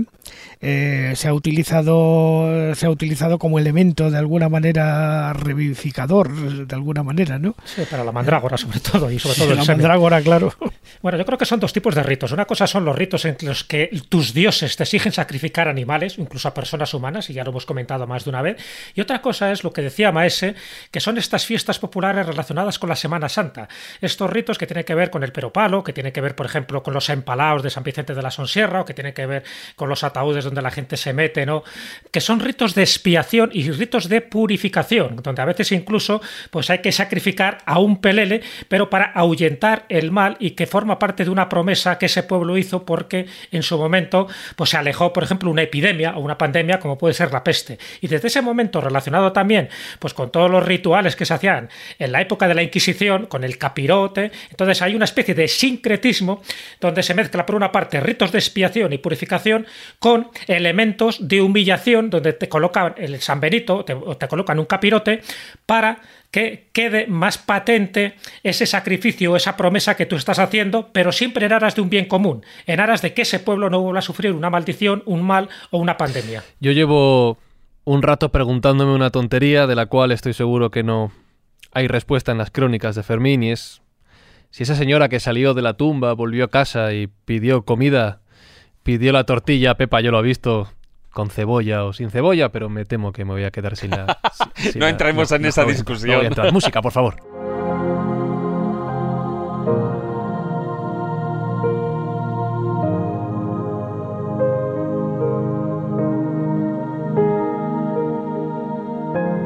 Eh, Juanjo, te preguntaba antes, Carlos, por esa jerarquía, por si había un orden dentro de los más poderosos en, este mundo del vudú, y tú has dicho que ha habido grandes nombres, has apuntado ya al de Marie Laveau en, en Luisiana, en Estados Unidos, pero hay más personajes, más nombres que merezca la pena conocer, no sé si actuales o pasados. Mm. Muchos, hay muchos. Está, por ejemplo, tenemos a Delfina Lalaudí, que era una, de, una mujer de la altísima sociedad de Nueva Orleans, vivía en la calle Royal, donde celebraban las mayores fiestas. Esto salió hasta en una serie de televisión, ¿no? Tenía una casa impresionante que sigue estando a día de hoy. Eh, María Lalauri, una vez la vieron corriendo por la terraza detrás de una criada, dándola latigazos hasta que cayó y se mató. Empezó la investigación policial. Y hasta que un día le dijeron que iba a venir la policía a ver qué pasaba en esa casa, porque claro, una casa normal, ¿cómo podía tener cientos de criados que entraban y no salían nunca? Y cuando entró la policía en esa casa, eh, estaba ardiendo. ¿Qué pasa aquí? Madame Lalaurie había cogido un barco hacia Europa, vio arder la casa mientras cogía el barco hacia Europa y en la casa se encontraron lo más eh, dantesco que se pueda imaginar. Eh, esclavos troceados, atados en camillas, cuando levantaron el salón de baile donde celebraban las fiestas, había 45 hombres enterrados allí debajo. Dice, bueno, esta casa, esta mujer, ¿qué es lo que pasó? Delfina, pues bueno, si existe un Dios no la castigaron, murió en París de, de vieja. Esta mujer tenía un pacto con el diablo, está clarísimo. Esa casa se quedó vacía durante mucho tiempo. Llegó Nicolas Cage y compra la casa en 5 millones de dólares, un regalo para Nueva Orleans en el centro y es un palacio. Nicolas Cage ha reconocido que él no pudo dormir ni una sola noche allí la vendió. ¿Se la vendió a quién? A Anne Rice, a la escritora de, de, de Entrevista con el vampiro. La entrevista con el vampiro. Se uh -huh. la vende a Rice por dos millones de dólares. La compra Rice y Anne Rice la quiere vender. No la puede vender. Nadie quiere comprar esa casa. Por ejemplo, esa es una. Otra de las personas interesantes o un detalle que podemos ver de lo que ocurre en el delta del Mississippi fue Robert Johnson, el músico. El que Eric con el diablo. Exactamente, el del pacto con el diablo y que según Eric Clapton es el mejor guitarrista de la historia. Tú ves las fotos de Robert Johnson y en lugar de manos parece que tiene zarpas, que tiene garras, ¿no? Solamente hay dos fotos de él. Eh, pues este guitarrista hombre, de blues. De blues, de blues, pero pues Eric Clapton le clásica. Sí, sí, de bueno. hecho, su historia se ha utilizado para alguna película. Sí, sí, sí, sí cruce, eh, cruce, de, de caminos. caminos y cruce de caminos, pero basada en una realidad, porque este hombre era un guitarrista mediocre se desaparece y al mes aparece siendo el mejor guitarrista de blues del delta del Mississippi. Claro, tuvo todo, éxito, mujeres, alcohol, todo. Y una noche le ofrece una botella de whisky, otro se la quiere quitar para que no la beba y él dijo, no, tengo que tomarla porque es mi momento. La tomó, era veneno y murió. Y dice, bueno, hasta aquí llegamos, era un gran guitarrista, como se ha reconocido y se han hecho discos en su honor, que con 27 canciones, 28 canciones, no tiene más. Pero es que Robert Johnson murió con 27 años. Claro. Fue el que inició la maldición de los 27, con Kurt Cobain, Jimi Hendrix, Amy Whitehouse. ¿Qué nos hace pensar esto? Que es que a lo mejor todos estos que tuvieron ese éxito, Jenny Joplin, todos estos también vendieron el alma al diablo para conseguirlo. Bueno, muy interesante lo del cruce de caminos, porque como tú bien sabes, dentro de esos mm. loas hay uno que es el varón Samedí. Samedí, de los cementerios. Con los cementerios, mm. con la cruz mm. que se le pone, ¿no? Precisamente para delimitar un poco su territorio. Y es un poco el, el loa, el espíritu que se le invoca en los cruces de camino. Qué curioso que Robert Johnson sea en un cruce de camino donde adquiere ese supuesto poder, ese pacto con el diablo. Sí, sí, y yo recomiendo escuchar dos canciones en especial de Robert Johnson, Cruce de Caminos y El Diablo y yo.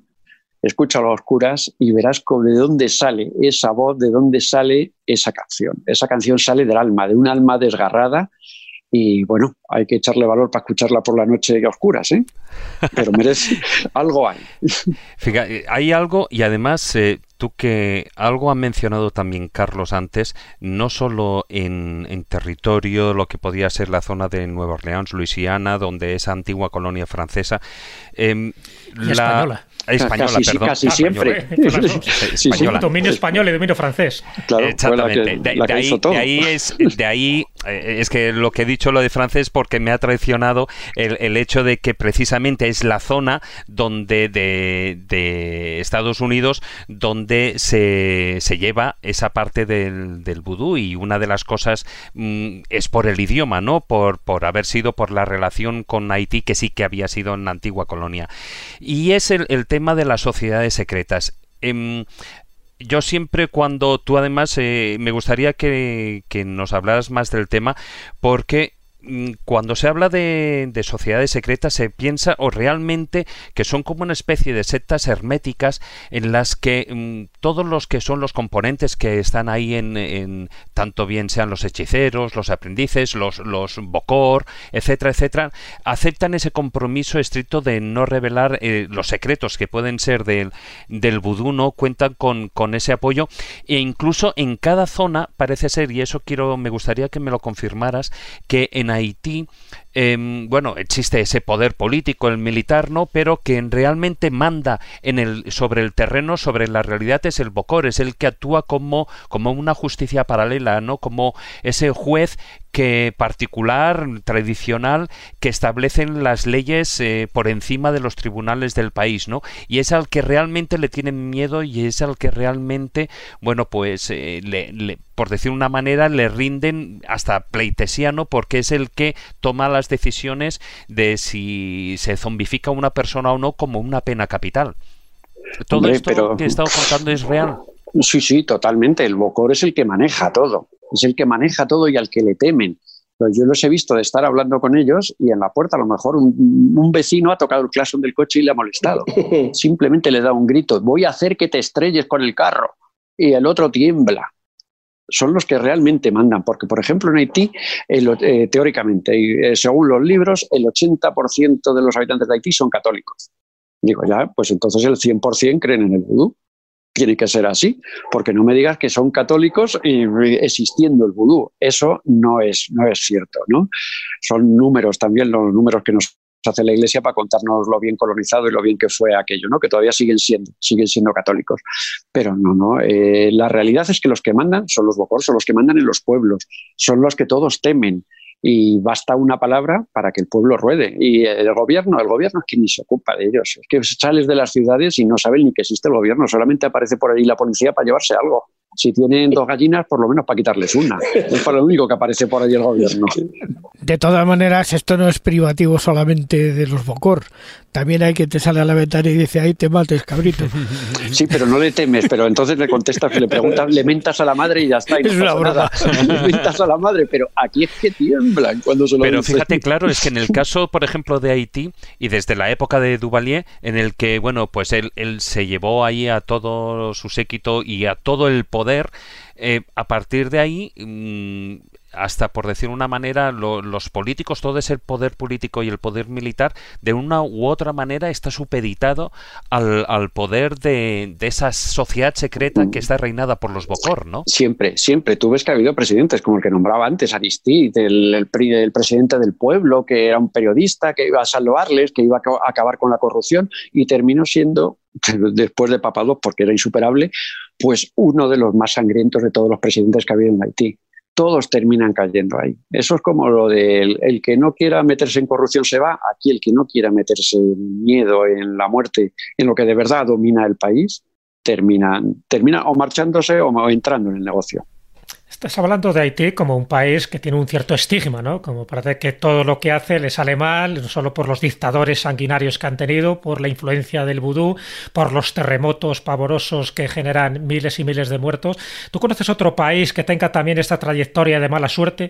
Hombre, mala suerte, pues, por ejemplo, eh, Burkina Faso. Burkina Faso, por Burkina Faso y dentro de lo, de lo que son en Burkina Faso, al lado de República de Benin, yo entré en Benin por Burkina. Y claro, lo primero que dice, joder, un, un país, Producto Interior Bruto, cero, no producen nada. ¿De qué viven? De las ayudas internacionales. Bueno, de las ayudas internacionales vive el gobierno. Ves con Porsches Cayenne pasando por Ouagadougou, por la capital, las caravanas de coches, de políticos, y la gente vive en el campo de los suyos. No saben ni que existe el gobierno. Y Burkina Faso no ha levantado cabeza exactamente lo mismo. También ha sido, o República de Benin, República de Benin ha ido de desgracia en desgracia, que es donde empezó el vudú, ¿no? Realmente, entre Benin y Nigeria. Pues ha ido de desgracia en desgracia, de gobierno en gobierno que les ha llevado a peor, a dictaduras que han acabado con lo poco que tenían.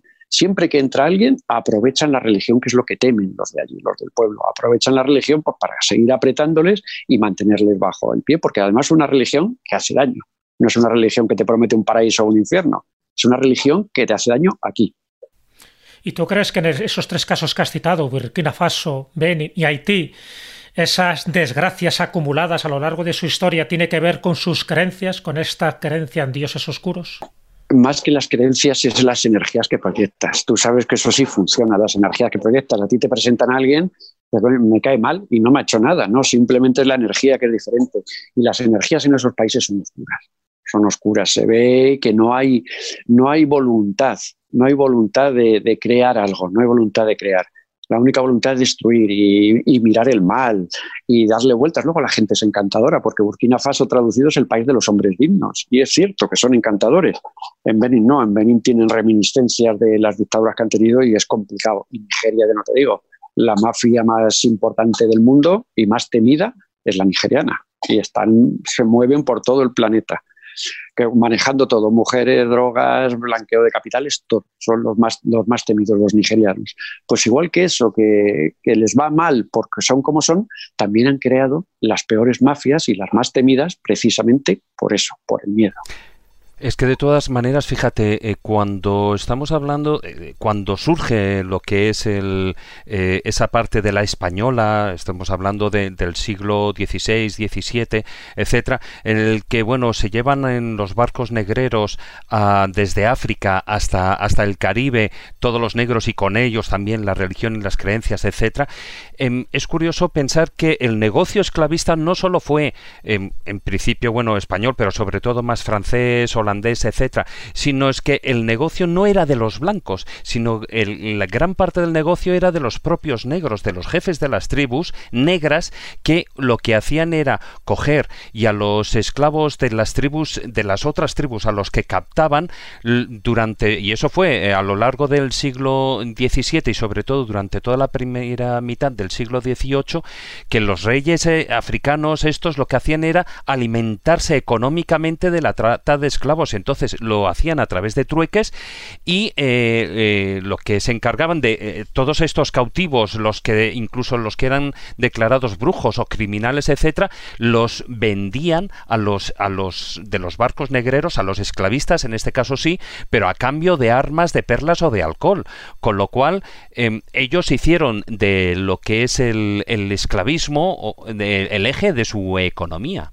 Sí, sí, los, verdaderos negociantes de, la esclavitud fueron los árabes. Los árabes han cazado esclavos desde los tiempos de Egipto, han cazado esclavos y dentro de los árabes los tuareg, los, el mítico pueblo romántico que no quiere someterse, los tuareg han sido cazadores de esclavos.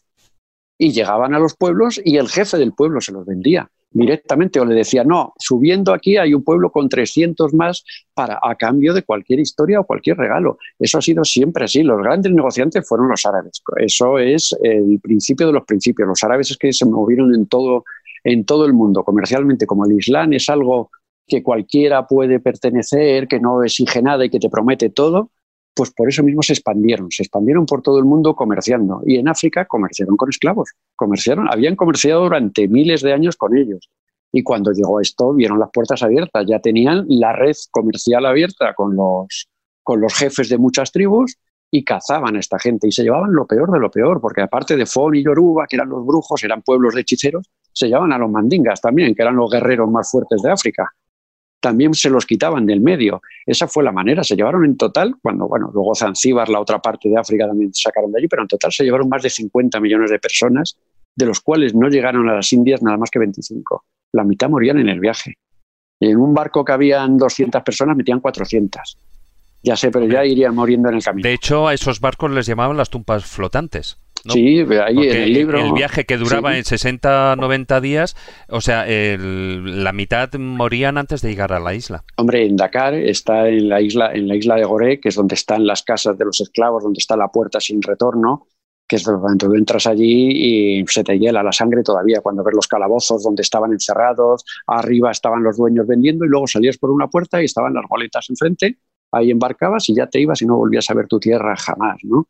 Cuando ves esos sitios, dices, lo que ha pasado aquí, eh, la gente que se llevaron, yo vi a un marín americano de estos tremendos, lleno de tatuaje, llorando en la puerta, que un abuelo suyo, un antecesor suyo, había estado allí metido en Gorey, había ido a conocer Gorey, el marín allí llorando a lágrima tendida, eh, Mandela le dieron los siete males, bueno, Mandela le podía dar los siete males por cualquier cosa, hasta porque le quitaran propiedades, pero bueno, no había problema pero hay cosas que son duras, duras, duras ahí, sobre todo en, África Occidental. En África Occidental hicieron una limpieza, fíjate, se habla de la masacre de los judíos. Así es cierto, fue una masacre, fue en la Segunda Guerra Mundial, 6 millones de judíos. Es que de África se llevaron más de 50 millones de hombres a esclavizarlos. Y de los cuales, porque por ejemplo en Gore tenías que pesar más de 60 kilos.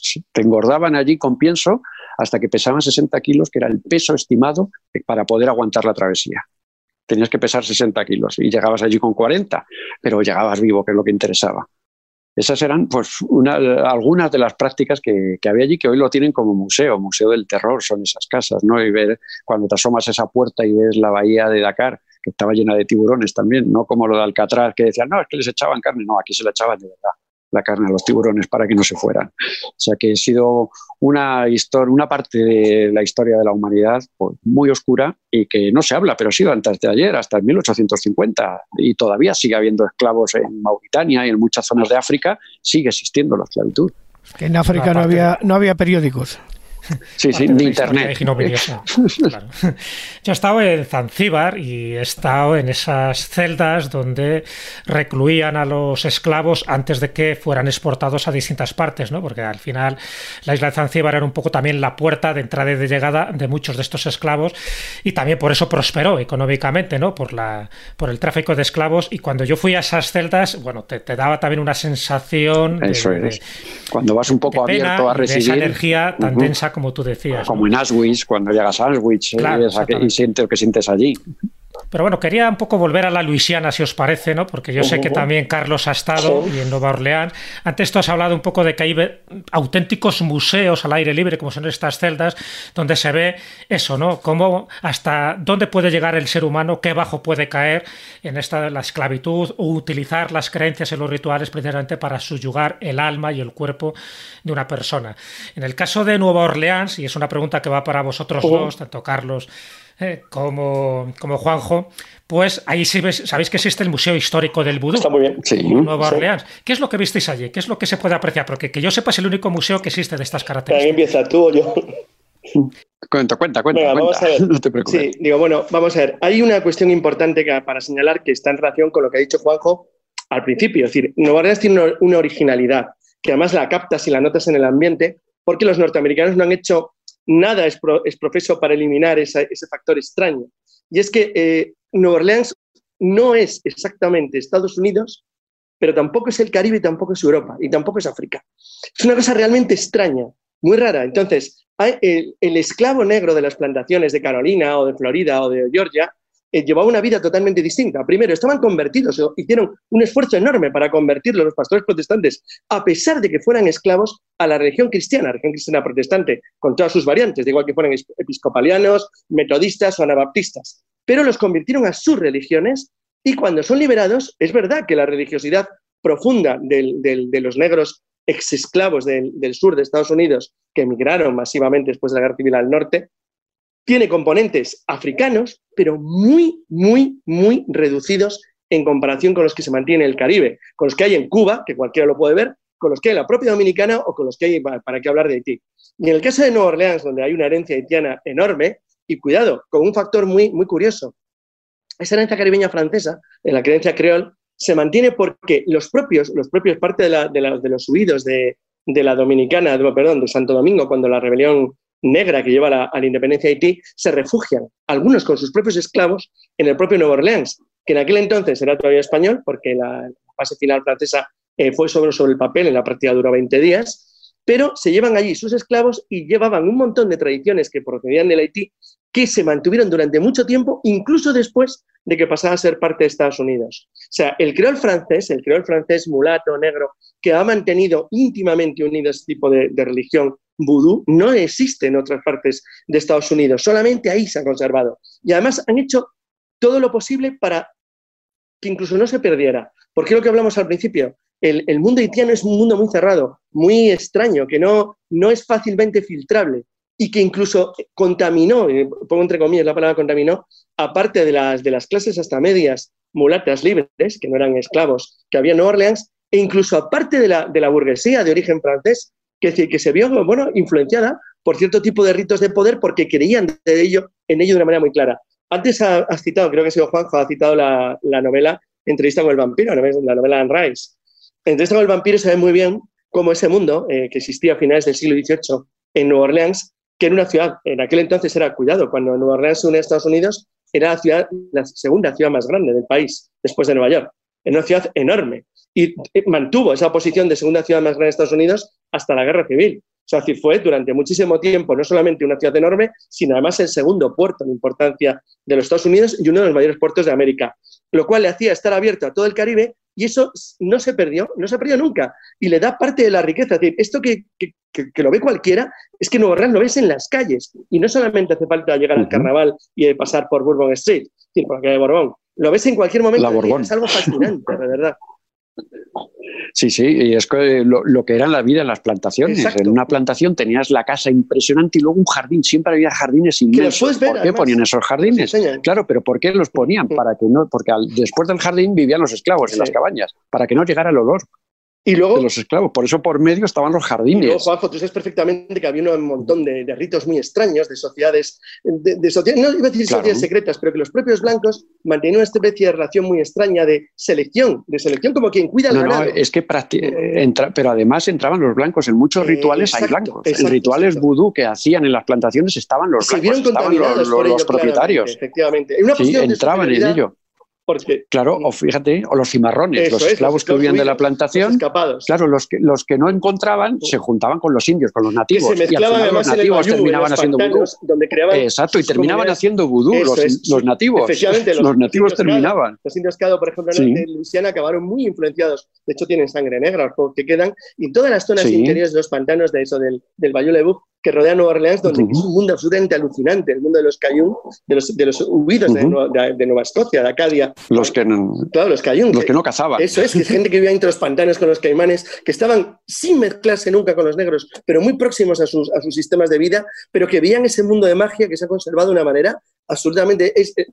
sigo diciendo que los pantanos de Luisiana siguen siendo un mundo absolutamente alucinante a día de hoy. Ves aquello y es una película de terror. En cualquier esquina del pantano puedes grabar una película de, de hecho, estoy pensando, lo he buscado porque tenía la duda, pero mira, Jesús, me, gusta este tema porque ese cruce de culturas, ese cruce de, historias que es la, Luisiana, bien merece una escóbula. Así que. Pues sí que lo merece. Pues ¿eh? mira, Además, ¿sabes por qué? ¿Dónde se puede.?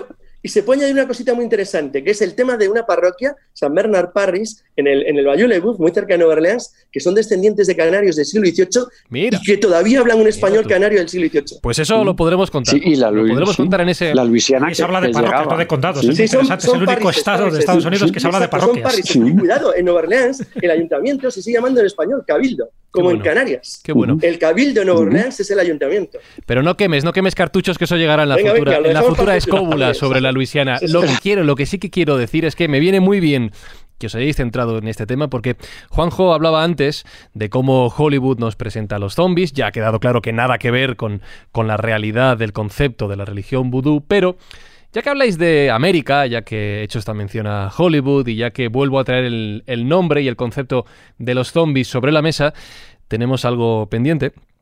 Y es que Carlos nos dé su consejo para afrontar la guerra zombie. Y he elegido, mira tú que apropiado, como si fuera una producción de Hollywood, esta música para hacer el encabezado.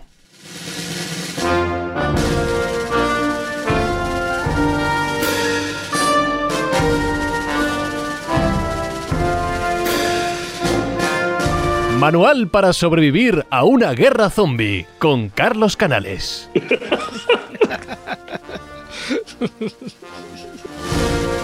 Tú dirás, eres el experto, ¿qué hacemos? ¿Por dónde Bueno, empezamos? pues vamos a ver. Primera cuestión importante y hay que separarlo. Efectivamente, el mundo de los zombies se ha convertido en un mundo muy de moda en la última década del siglo, del siglo pasado, del siglo XX, y es un tipo de zombie que de- no se parece en nada al que deriva del zombie haitiano clásico, del zombie del que está hablando Juanjo, del zombie folclórico, sino que es un, un metamundo, un mundo nuevo que en realidad lo que ha hecho es crear una figura, una figura del fin de los tiempos, que es algo muy divertido y que está casi siempre vinculado a una pandemia. Si recordáis la famosísima película El último hombre vivo, luego conocida como Soy leyenda en la segunda versión, ese tipo de zombie que aparece en la famosa película en- originariamente de Charlton Heston, luego de, de Smith, que ah, es una especie de monstruo comedor, comedor de seres humanos que te va contaminando porque te va mordiendo, que mezcla algunos elementos del vampirismo, es el que se ha convertido en el, en el, fon- en el, en el zombie prototípico. Y entonces, no obstante, aparte de las lecciones que voy a dar, hay una serie de elementos que para lo que estamos viendo ahora mismo son muy curiosos porque nos ha hecho seguro a todos pensar en unos elementos esenciales. Venga, vamos a dar 10 cuestiones esenciales del mundo zombie. Primero, bien. Venga, uno. el primero, lo siento muchísimo, el mundo zombie se rige por la suerte. Y voy a poner un ejemplo en cada caso. Pero entonces todo lo que digas después ya no Ah. vale para nada. No, efectivamente, la anula el punto uno. Y a. Claro, es que es una cosa muy divertida. Todas las, todas las orientaciones del mundo zombie están determinadas por la suerte. Ejemplo, ejemplo uno. En una conversación que estábamos en Canarias con nuestro querido amigo, bien conocido del programa, Carlos Pérez Simancas, él estaba muy contento porque había salido la isla de Gomera, que es donde estábamos reunidos, como el- uno de los 10 mejores lugares del mundo para la guerra zombie, según una revista norteamericana, según el New York Times. Y él estaba feliz con, con la designación de Gomera como un lugar esencial para la guerra zombie, salvo que se diera un pequeño incidente. Y es que el fenómeno zombie comenzara en tu isla. En cuyo caso no solamente no sirve para nada, sino que encima no puedes escapar, porque es el primer lugar que declara la cuarentena, acaban todos en zombie. Entonces, dicho esta pequeña introducción de que en realidad nada vale, hay una, hay una otra lección importante en la guerra Punto zombie, que es la que, la que, re- no, la que recoge la que recoge Max Brooks en su libro en Guerra Mundial Z, que solamente hay, bueno, de los países no afectados por la guerra zombie, uno de ellos es Corea del Norte. Porque en la novela el gobierno de Corea del Norte decide en- en- en- inmediatamente poner al ejército a arrancarle los dientes a toda la población para que no puedan morder. Oh, madre mía. De manera que en Corea del Norte no hay zombies porque toda la población se queda sin dientes. Entonces, dicho estos matices que están más o menos relacionados con la suerte del lugar en que tú te encuentras, habría como 10 10 principios fundamentales. Ah, que- ah, que no Principio número uno. Vale, En una guerra zombie, uno. en un mundo zombificado, todo lo que nosotros consideramos de valor ahora mismo no vale nada. No vale el dinero, no vale el oro, no valen los diamantes, porque ni el dinero ni los diamantes se pueden comer. Eso creo que hasta ahora nos estamos dando cuenta de la poca importancia que tienen las cosas materiales cuando te encuentres en un elemento de situación de supervivencia. ¿A que estéis todos de acuerdo? Hmm. Punto uno. Punto dos. En todos los manuales de supervivencia de guerra zombie, nunca hay que estar en una ciudad.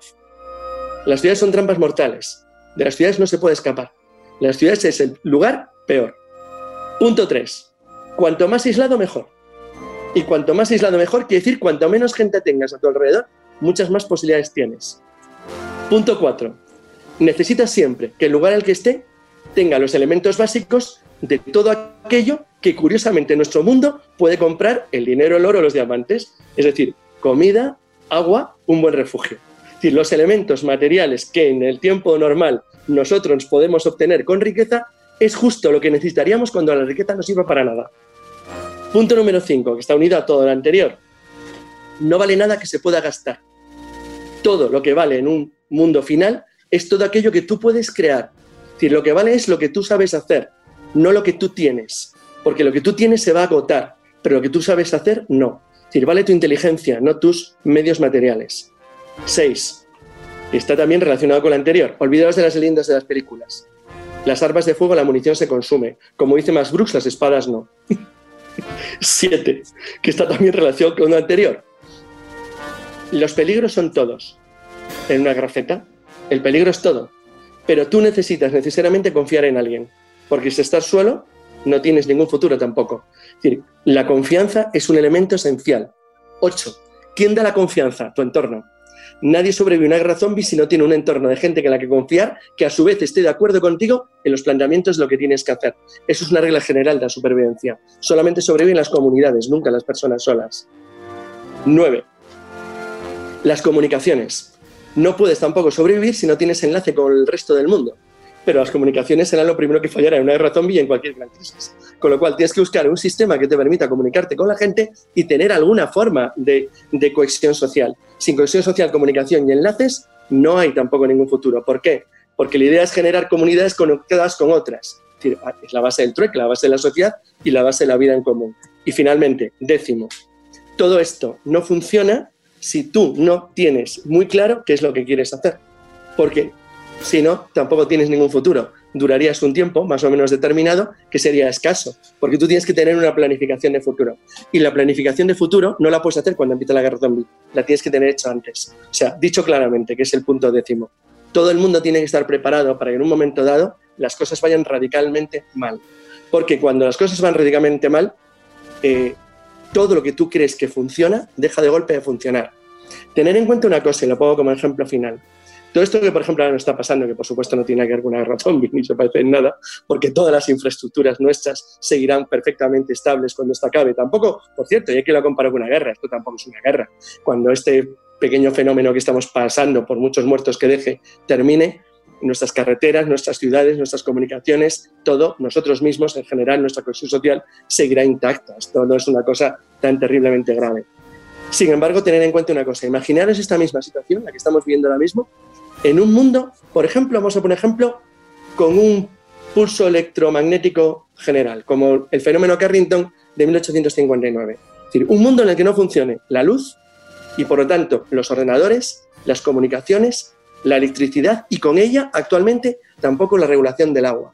Pensarlo cinco minutos. Pensar una situación en la que no funciona nada eléctrico ni electrónico. Venga, y entonces bueno. os encontréis en un mundo de, de guerra Z.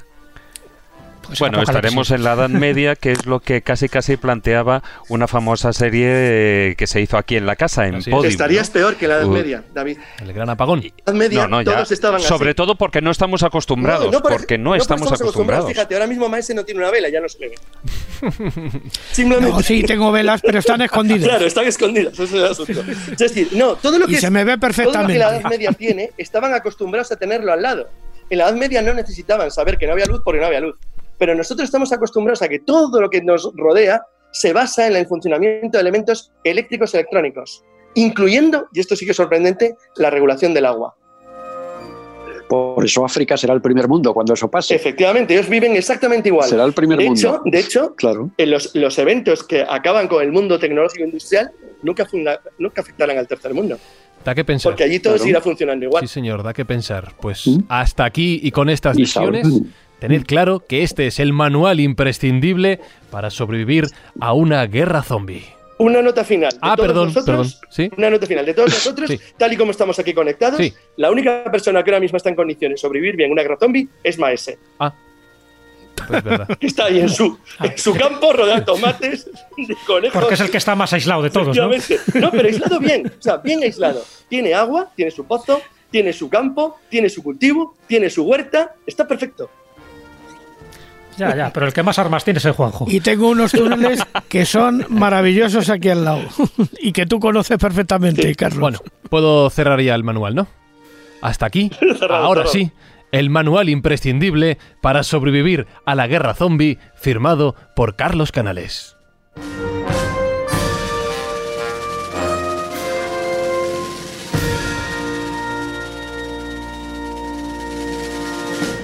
Esto me recuerda al Super Bowl.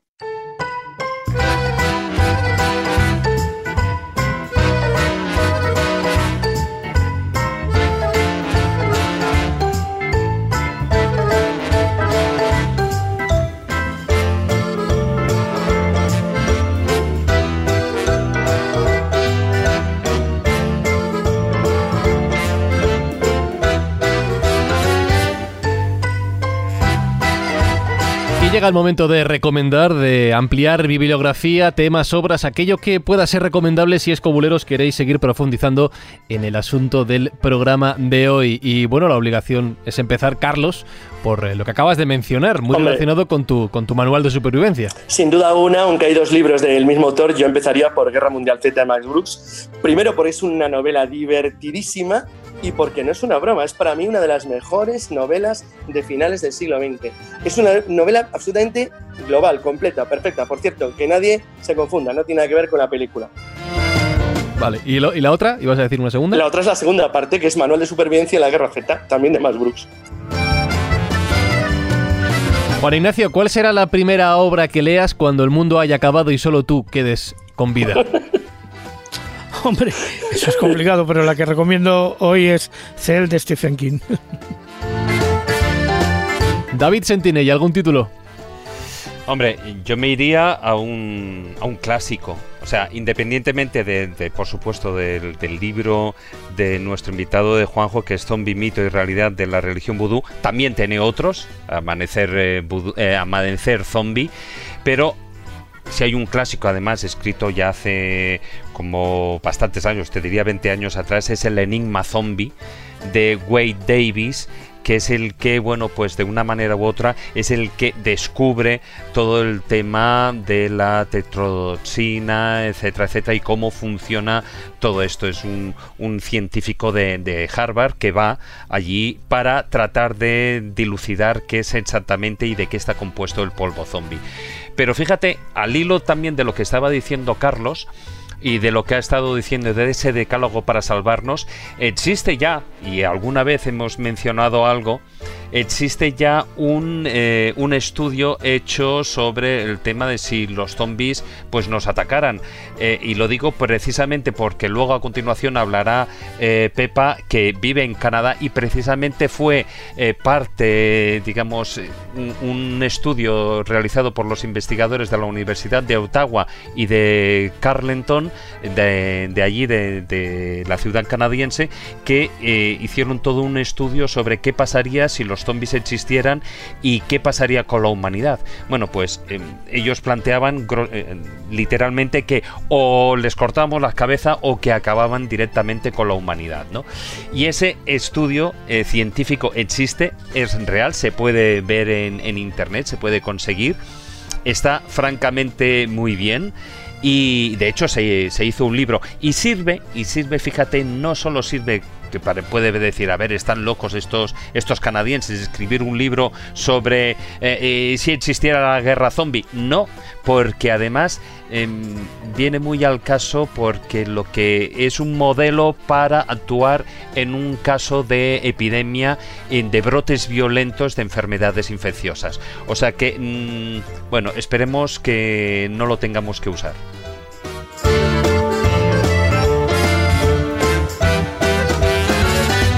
Fermín, sobre todo esto o sobre algo de lo que tú has contado antes, de casos más relacionados con, con España, ¿nos recomiendas alguna lectura, algo que consultar? Bueno, yo tengo dos libros en concreto que hablan mucho de esta temática, pero me quedaría y es un tema que no ha salido en el programa y creo que hay muchísimos oyentes de ese país que nos escuchan porque no en vano Rumanía está muy presente en nuestro país y los Strigo y los muertos vivientes de ese país precisamente eh, pues también eh, yo pienso que se merecen un programa completo, ¿no?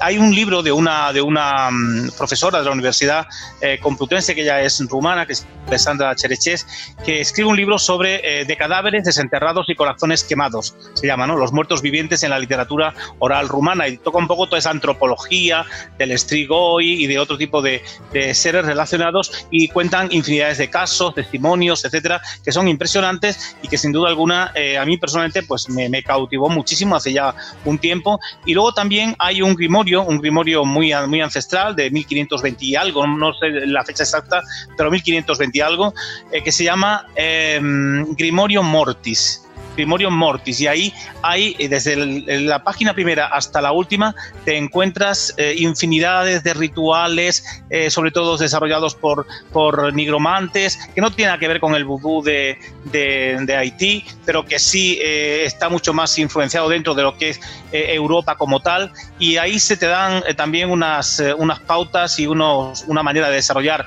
el, el mundo y el contacto con, el muerto viviente, pues muy interesante y que sin duda alguna pues te pone en la, en la tesitura de que eh, aunque en Haití se viva de esta manera el vudú, como bien Revenga lo ha contado, pero en Europa y en muchísimos lugares también se vivía y además eh, con grimorio incluido. Jesús Callejo, ¿algún título más? Pues sí, mira, este de Duchan Kersi, mano? cuando lo leo me recuerda siempre a Juanjo Revenga, un explorador que se metió en todos los charcos y todos los fregados y jugándose la vida. Sabidurías invisibles. Habla de chamanismo, de hechicería y por supuesto de vudú y tiene un capítulo dedicado a los zombies donde él personalmente da su testimonio diciendo de una forma fehaciente que los zombies son auténticos. Y en otro libro, sabes que me gusta siempre recomendar a algún autor español, recomiendo a Jesús Palacios. Él tiene una antología de relatos sobre zombies. El libro se titula La plaga de los zombies y otras historias de muertes vivientes, publicado en Valdemar, la editorial Valdemar, en el año 2010. Muy recomendable. Y para terminar, nuestro invitado Juanjo, ¿alguna obra más aparte de las tuyas, por supuesto, que puedan consultar los escobuleros? Hombre, las de Duncan Grisy que ha dicho Jesús, eh, son todos, todos los libros de Duncan son interesantísimos, reales y un tipo que también las pasó canutas en todos sus viajes. Merecen la pena cualquiera de ellos. Dicho todo esto, es la hora de abrir nuestra Wikipepa.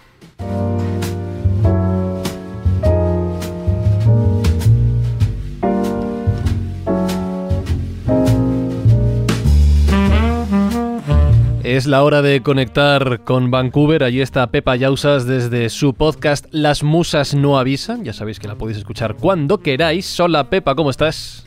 Pues como siempre encantadísima de estar aquí, os mando enormes saludos desde el otro lado del charco donde como muy bien apunta David, somos el país más preparado para el apocalipsis zombie.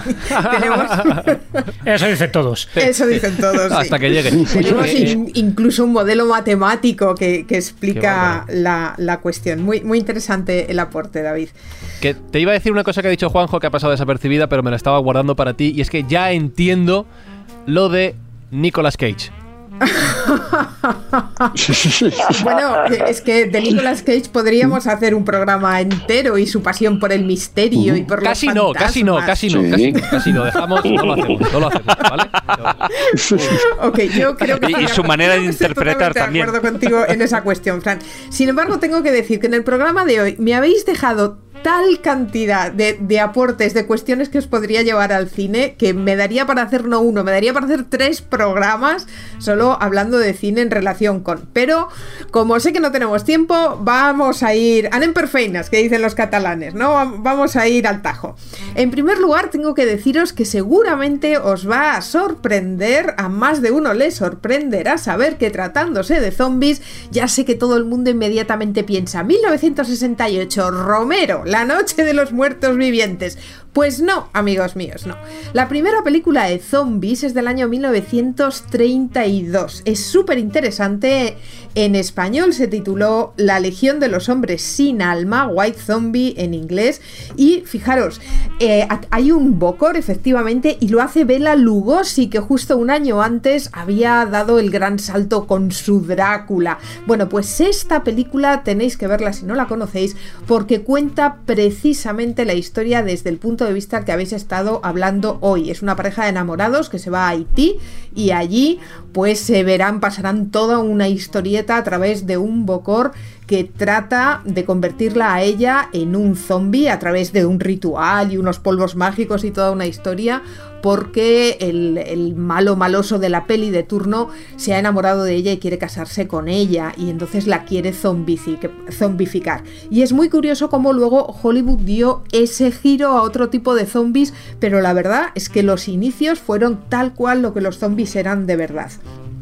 Para los que estáis buscando buenos documentales sobre la cuestión, yo quiero recomendaros La verdad científica sobre los zombies. Es un documental del año 2010 hecho por National Geographic donde explica todo este lado de lo que realmente es la zombificación o algo parecido de lo que hemos estado hablando hoy. Existe otro documental del canal Historia, que se titula Una historia viva. Es del año 2011 y el canal Historia hace un recorrido a través de toda la historia de la humanidad, de cómo han habido zombies siempre y daros cuenta que empieza hablando de la historia de Gilgamesh, habla de la Biblia, habla de leyendas vikingas, habla de cómo han habido zombies desde siempre. No son nada nuevo bajo la capa del sol, parece ser.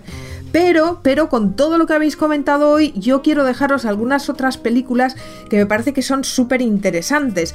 Una que me parece totalmente imperdible, además es una de mis favoritas, no trata directamente sobre zombies, habla de otra cuestión, pero si alguno de vosotros la conocéis, creo que entenderéis por qué la recomiendo. El corazón del ángel de 1987, dirigida por Alan Parker y protagonizada por Mickey Rourke y Robert De Niro. Y ya sabéis por qué la recomiendo, porque se desarrolla en primer lugar en New Orleans y porque trata de un rito vudú y yo creo que, que lo cuenta muy bien contado y a los amantes de no es propiamente una película de terror pero se pueden marcar dentro del terror es una película absolutamente fabulosa y totalmente imprescindible. Si queréis... la mejor película de Mickey Rourke? Yo también lo creo. ¿eh? Es, un, es un pedazo de peliculón siempre recomendable, pero hoy cuando oí hablar de New Orleans y, de toda esta historia de la reina del vudú, inmediatamente me han venido las imágenes imperdibles de, estos ritos vudús que, y de este personaje ángel. Y Robert De Niro haciendo de, diablo. no, no lo digas, no lo destripes, no, no, no, no, no, Recordar el juego de palabras del nombre. Lucifer. Sí, Lucifer. Lucifer. Ah, habléis hablado de New Orleans cuando oía a Carlos Canales hablar de Luisiana y toda esta zona. Hay una película de Clint Eastwood como director altamente recomendable, 1997, Medianoche en el Jardín del Bien y del Mal. Estupendísima, sí, muy bien. Con la que luego fue la mujer de Tom Cruise, ¿no? Efectivamente, y está interpretada por John Cusack y Kevin Spacey, que curiosamente hoy es un personaje maldito de Hollywood. Hace un papelón en la película. hace un papelón, hace un Muy buena película, muy buena. Y, muy buena película y si queréis conocer un poco mejor New Orleans y todas estas cosas de las que hablaba Carlos Canales, es un peliculón que os va a dar una pista maravillosa de cómo es toda esta cuestión de New Orleans. Quiero dejaros además otras dos cosas porque habéis hablado de Robert Johnson y es que y habéis citado la mm, habéis citado Cruce de Caminos de 1986 de Walter Hill, pero yo quiero recordaros que en Netflix Netflix hizo un documental que se titula La encrucijada del diablo en español y lo hizo el año pasado en 2019 dirigido por Brian O'Cage y es precisamente un documental sobre la vida de Robert Johnson y que explica toda esta cuestión de si había o si no había pacto con el diablo. Y fijaros, hay una cosa muy curiosa, os lo digo porque este lo podéis encontrar en YouTube y me parece muy divertido, espectacularmente bien hecho. Es un corto, no sé si, no sé si sabéis que la casa BMW estuvo durante unos años haciendo toda una serie de anuncios que eran cortos, eran mini películas con grandes personajes impresionantes. Bueno, pues hay uno, todos los protagoniza Cliff Owen, que es un pedazo de actor.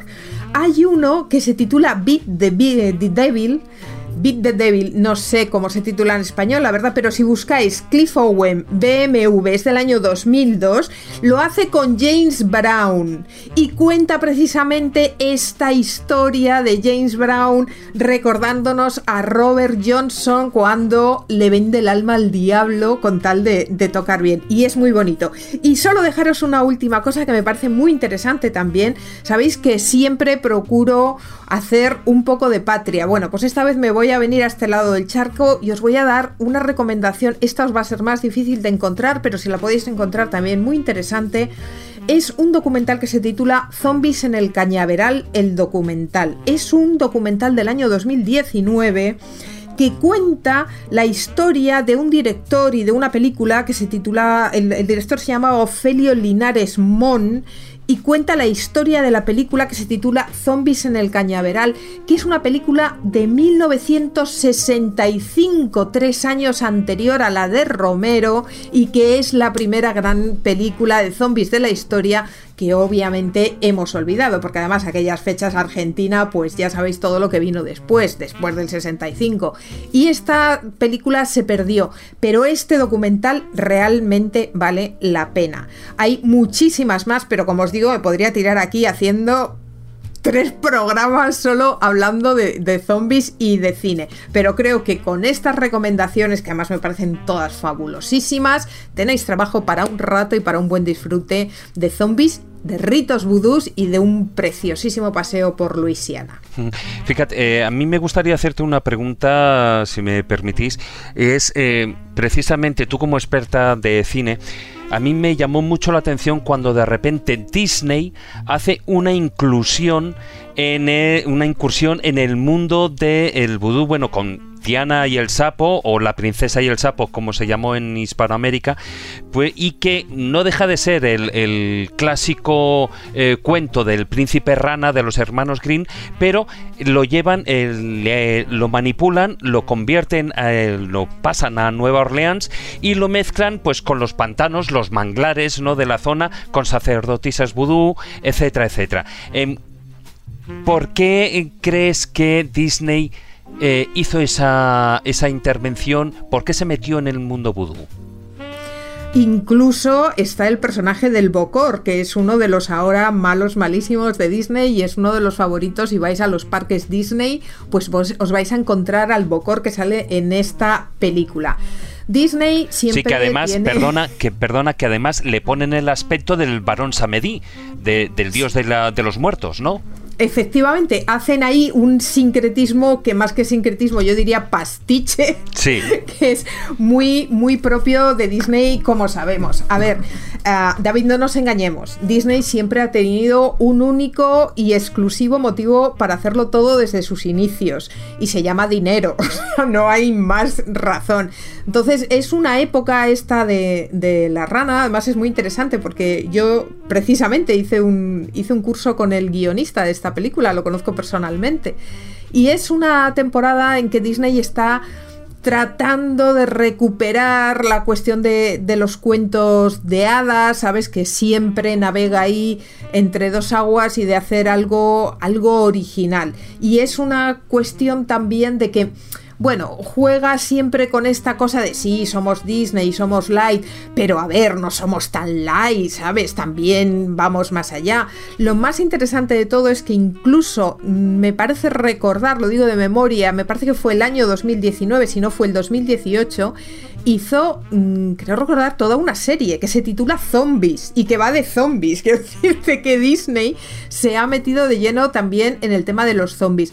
Disney nunca le ha tenido miedo a lo oscuro. De hecho, cuando Walt Disney estrena La Blancanieves, el objetivo de Walt Disney con, con La Blancanieves era demostrarle al mundo que a través de una película de dibujos animados se podía experimentar terror y se podían hacer escenas pues terribles y sentir exactamente lo mismo que se podía sentir con una película pues de acción real.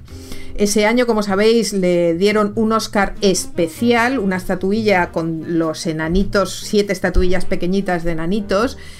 Y Disney es algo que nunca le perdonó a la academia. Siempre estas fotos maravillosas que veis de Disney sonriendo secretamente Disney le sentó como un tiro porque el verdadero sueño de Disney que se llevó a la tumba, que nunca lo consiguió, era conseguir el Oscar a la mejor película, que era lo que él esperaba de la Blancanieves, la mejor película que compitiera una película de animación con las de acción real.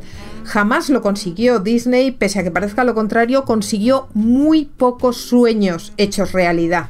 Esto de que basta con soñar y tus sueños harán realidad. Él consiguió muy pocos, muy pocos. Y este del Oscar fue uno con el que tuvo que irse a la tumba sin él, que la lista era muy larga. Solo consiguió muy poco antes de morir que eh, la amiga del paraguas se, se nominase, eh, que se no que la amiga Mary Poppins se nominase a los Oscars, pero nunca consiguió el Oscar, que era lo que él esperaba de la Blancanieves. Y cuando le dieron el Oscar especial, para él fue una ofensa total, lo llevó fatal, fatal, fatal. Para terminar la lista de recomendaciones de este programa voy a añadir yo una película que he hablado con Carlos Canales alguna vez fuera de antena y que negaré haber recomendado jamás. Lo voy a decir y voy a meter música a toda velocidad. Yo recomiendo mucho y no recomiendo nada a la vez la película Zombies Nazis. Si tenéis la oportunidad, vedla y no la veáis. Vale, veo que no soy el único. Por ella, por ella. Mi comparación con Castores Zombies. Zombie Party, que la tenéis en Netflix ahora.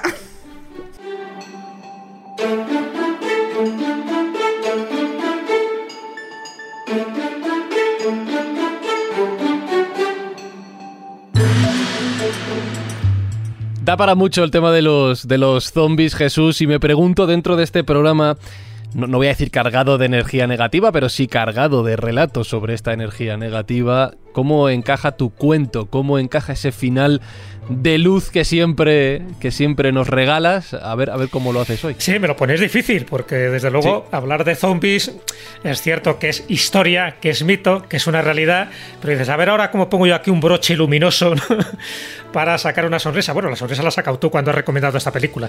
Así que, ah, película, película, pero malísima. Así que nada, así que intentaremos ahí rematar un poco este estupendo programa con un cuentecito que no va de zombies, que no va de muertos vivientes, vivientes, que va de otra cosa, pero que espero que el final os pueda sorprender.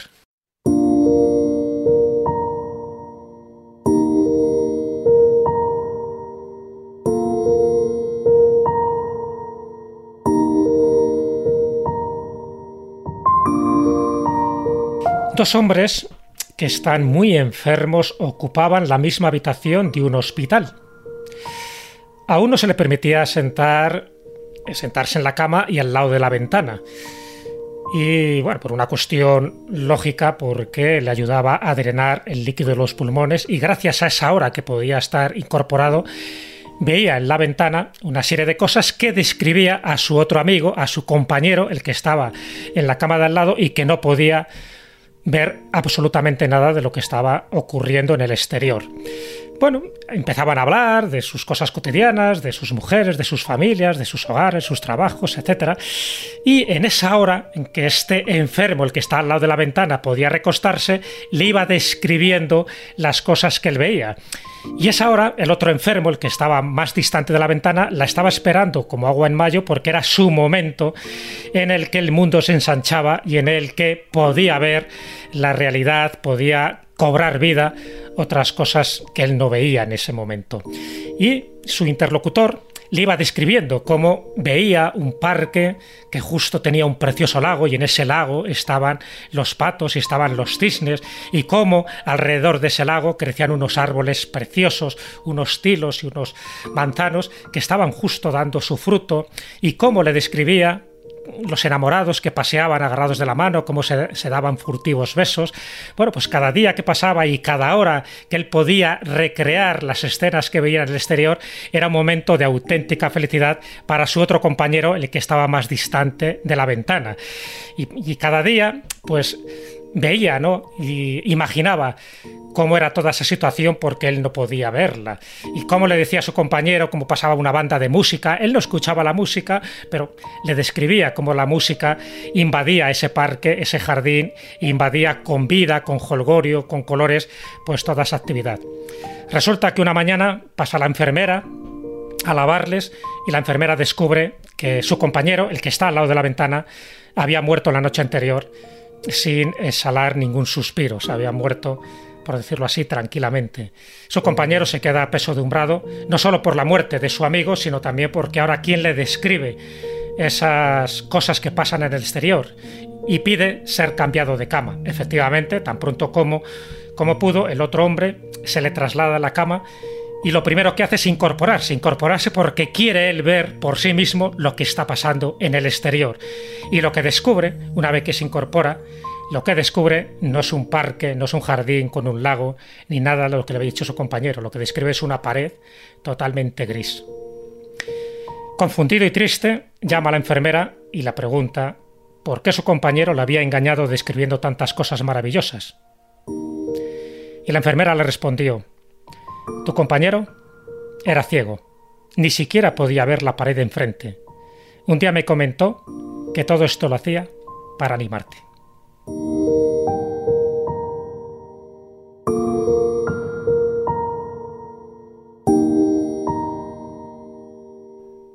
Lo has dicho muchísimas veces en la escóbula, has hablado de, del poder de las palabras, de cómo la realidad o nuestra percepción de la misma puede variar en función de los términos que escojamos a la hora de relatarla, de describirla, y de cómo eso a su vez influye en nuestro estado de ánimo y, por tanto, en nuestra forma de estar en, en cada momento. No importa tanto cómo sea el mundo que nos rodea, sino cómo lo percibamos.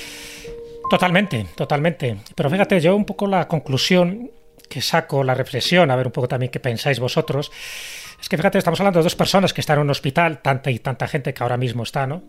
Compartiendo habitación y, casi casi compartiendo cama. Y cómo el dolor, o sobre todo esas penas, ¿no? Cuando son compartidas es menos pena, ¿no? Porque de alguna forma, pues lo exteriorizas. Y también cómo la felicidad, cuando la compartes, es el doble de felicidad. Recuerdo una película que conocerá muy bien Pepa y todos vosotros que se titula Hacia rutas salvajes. Bueno, el protagonista al final dice una frase que parece antológica y que creo que es real, como la vida misma. Dice, la felicidad solo es real cuando es compartida. El protagonista o los protagonistas de este cuento, si te das cuenta, es eso. Él intenta que su compañero, que está afligido, que está sufriendo, pero que no puede ver la ventana, que en el fondo comparta una realidad que no es tal porque nadie está viendo nada por la ventana, pero que en el fondo sí sirve para aliviar esos momentos de sufrimiento. Yo creo que cuando, cuando alguien es capaz de ser tan generoso, ¿no?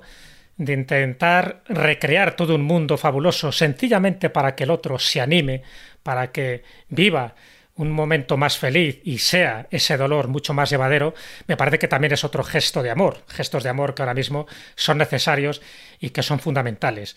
Hay un principio también que, que dice un maestro, un maestro de Oriente y de Occidente, que dice que lo que das, te lo das, lo que no das, te lo quitas.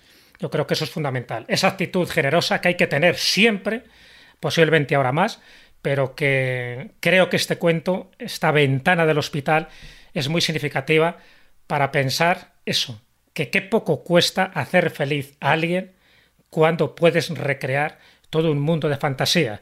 Si el mundo real es duro y es penoso, y el mundo que hemos descrito con los zombies es un poco penoso, pero a la vez que los un poco, a la vez que los Ungan, también hay seres que trabajan con la luz. Es verdad que la gente muchas veces se puede quedar con lo negativo porque a lo mejor es más fácil llegar a los resultados. Lo decía antes Juanjo Revenga. Si quieres el mal, mañana mismo puedes empezar a actuar con el mal. Pero si quieres hacer el bien, tienes que primero cambiarte a ti mismo. Primero tienes que encontrar la luz que tienes en tu interior y a partir de ahí, seguro que si tú has encontrado ese equilibrio a tu alrededor, vas a generar también ese equilibrio y esas dosis de felicidad. Pues ya que cuenta esto Jesús Juanjo, termino preguntándote en todo este mundo que hemos descrito, en toda esta maldad que hemos eh, narrado en el programa de hoy, ¿dónde queda el bien? ¿Dónde queda el espacio para la luz? ¿Existe? Hombre, claro, porque si existe el bien, existe el mal. Si existe el blanco, existe el negro. Siempre que existe una cosa, tiene que existir la otra. Y conviven, y conviven uno junto al otro, siempre, en todas las culturas, en todas las religiones y en todo el mundo. Y ya que hablaba también Jesús de sentimientos, no quería dejar escapar la, oportunidad de preguntarte, ya desde el punto de vista más personal, investigando todo este asunto, ¿tú qué has sentido? Y sobre todo, entiendo que en algún momento el miedo habrá estado ahí. Totalmente, miedo. He pasado todo el miedo del mundo. El miedo tiene que estar, porque el cementerio está lleno de héroes y de valientes. El miedo tiene que estar, pero tienes que superarlo tienes que superarlo. Lo que te digo, no hay plan B, hay que superarlo y ya saldremos. Pero hay que tener miedo, si no, no estar vivo. Pues todas estas investigaciones, todo ese miedo, por supuesto, y lo que ha salido de él y de lo que ha conocido, lo tenéis plasmado, escobuleros, en Zombie, mito y realidad de la religión vudú, editado por Arco Press y que queda ya recomendado desde aquí, desde la escóbula de la brújula. Y por supuesto, Juanjo Revenga, una vez más, muchísimas gracias por acompañarnos aquí en el programa La Escóbula. Gracias a vosotros, como siempre. Fermín Mayorga, un placer escucharte una vez más. Pues nada, el placer ha sido mío. Y cuando, y cuando ya no quede sitio en el infierno, pues los muertos caminarán por la tierra, ¿no? Así es, así es. Y Pepa Yausas, tú hazte fuerte allí, ya lo ha dicho Carlos, tú estás bien aislada, estás en un lugar perfecto para sobrevivir, así que no, no te muevas de donde estás y la semana que viene volvemos a hablar. Un abrazo enorme desde el otro lado de la playa, chicos, hasta la semana que viene.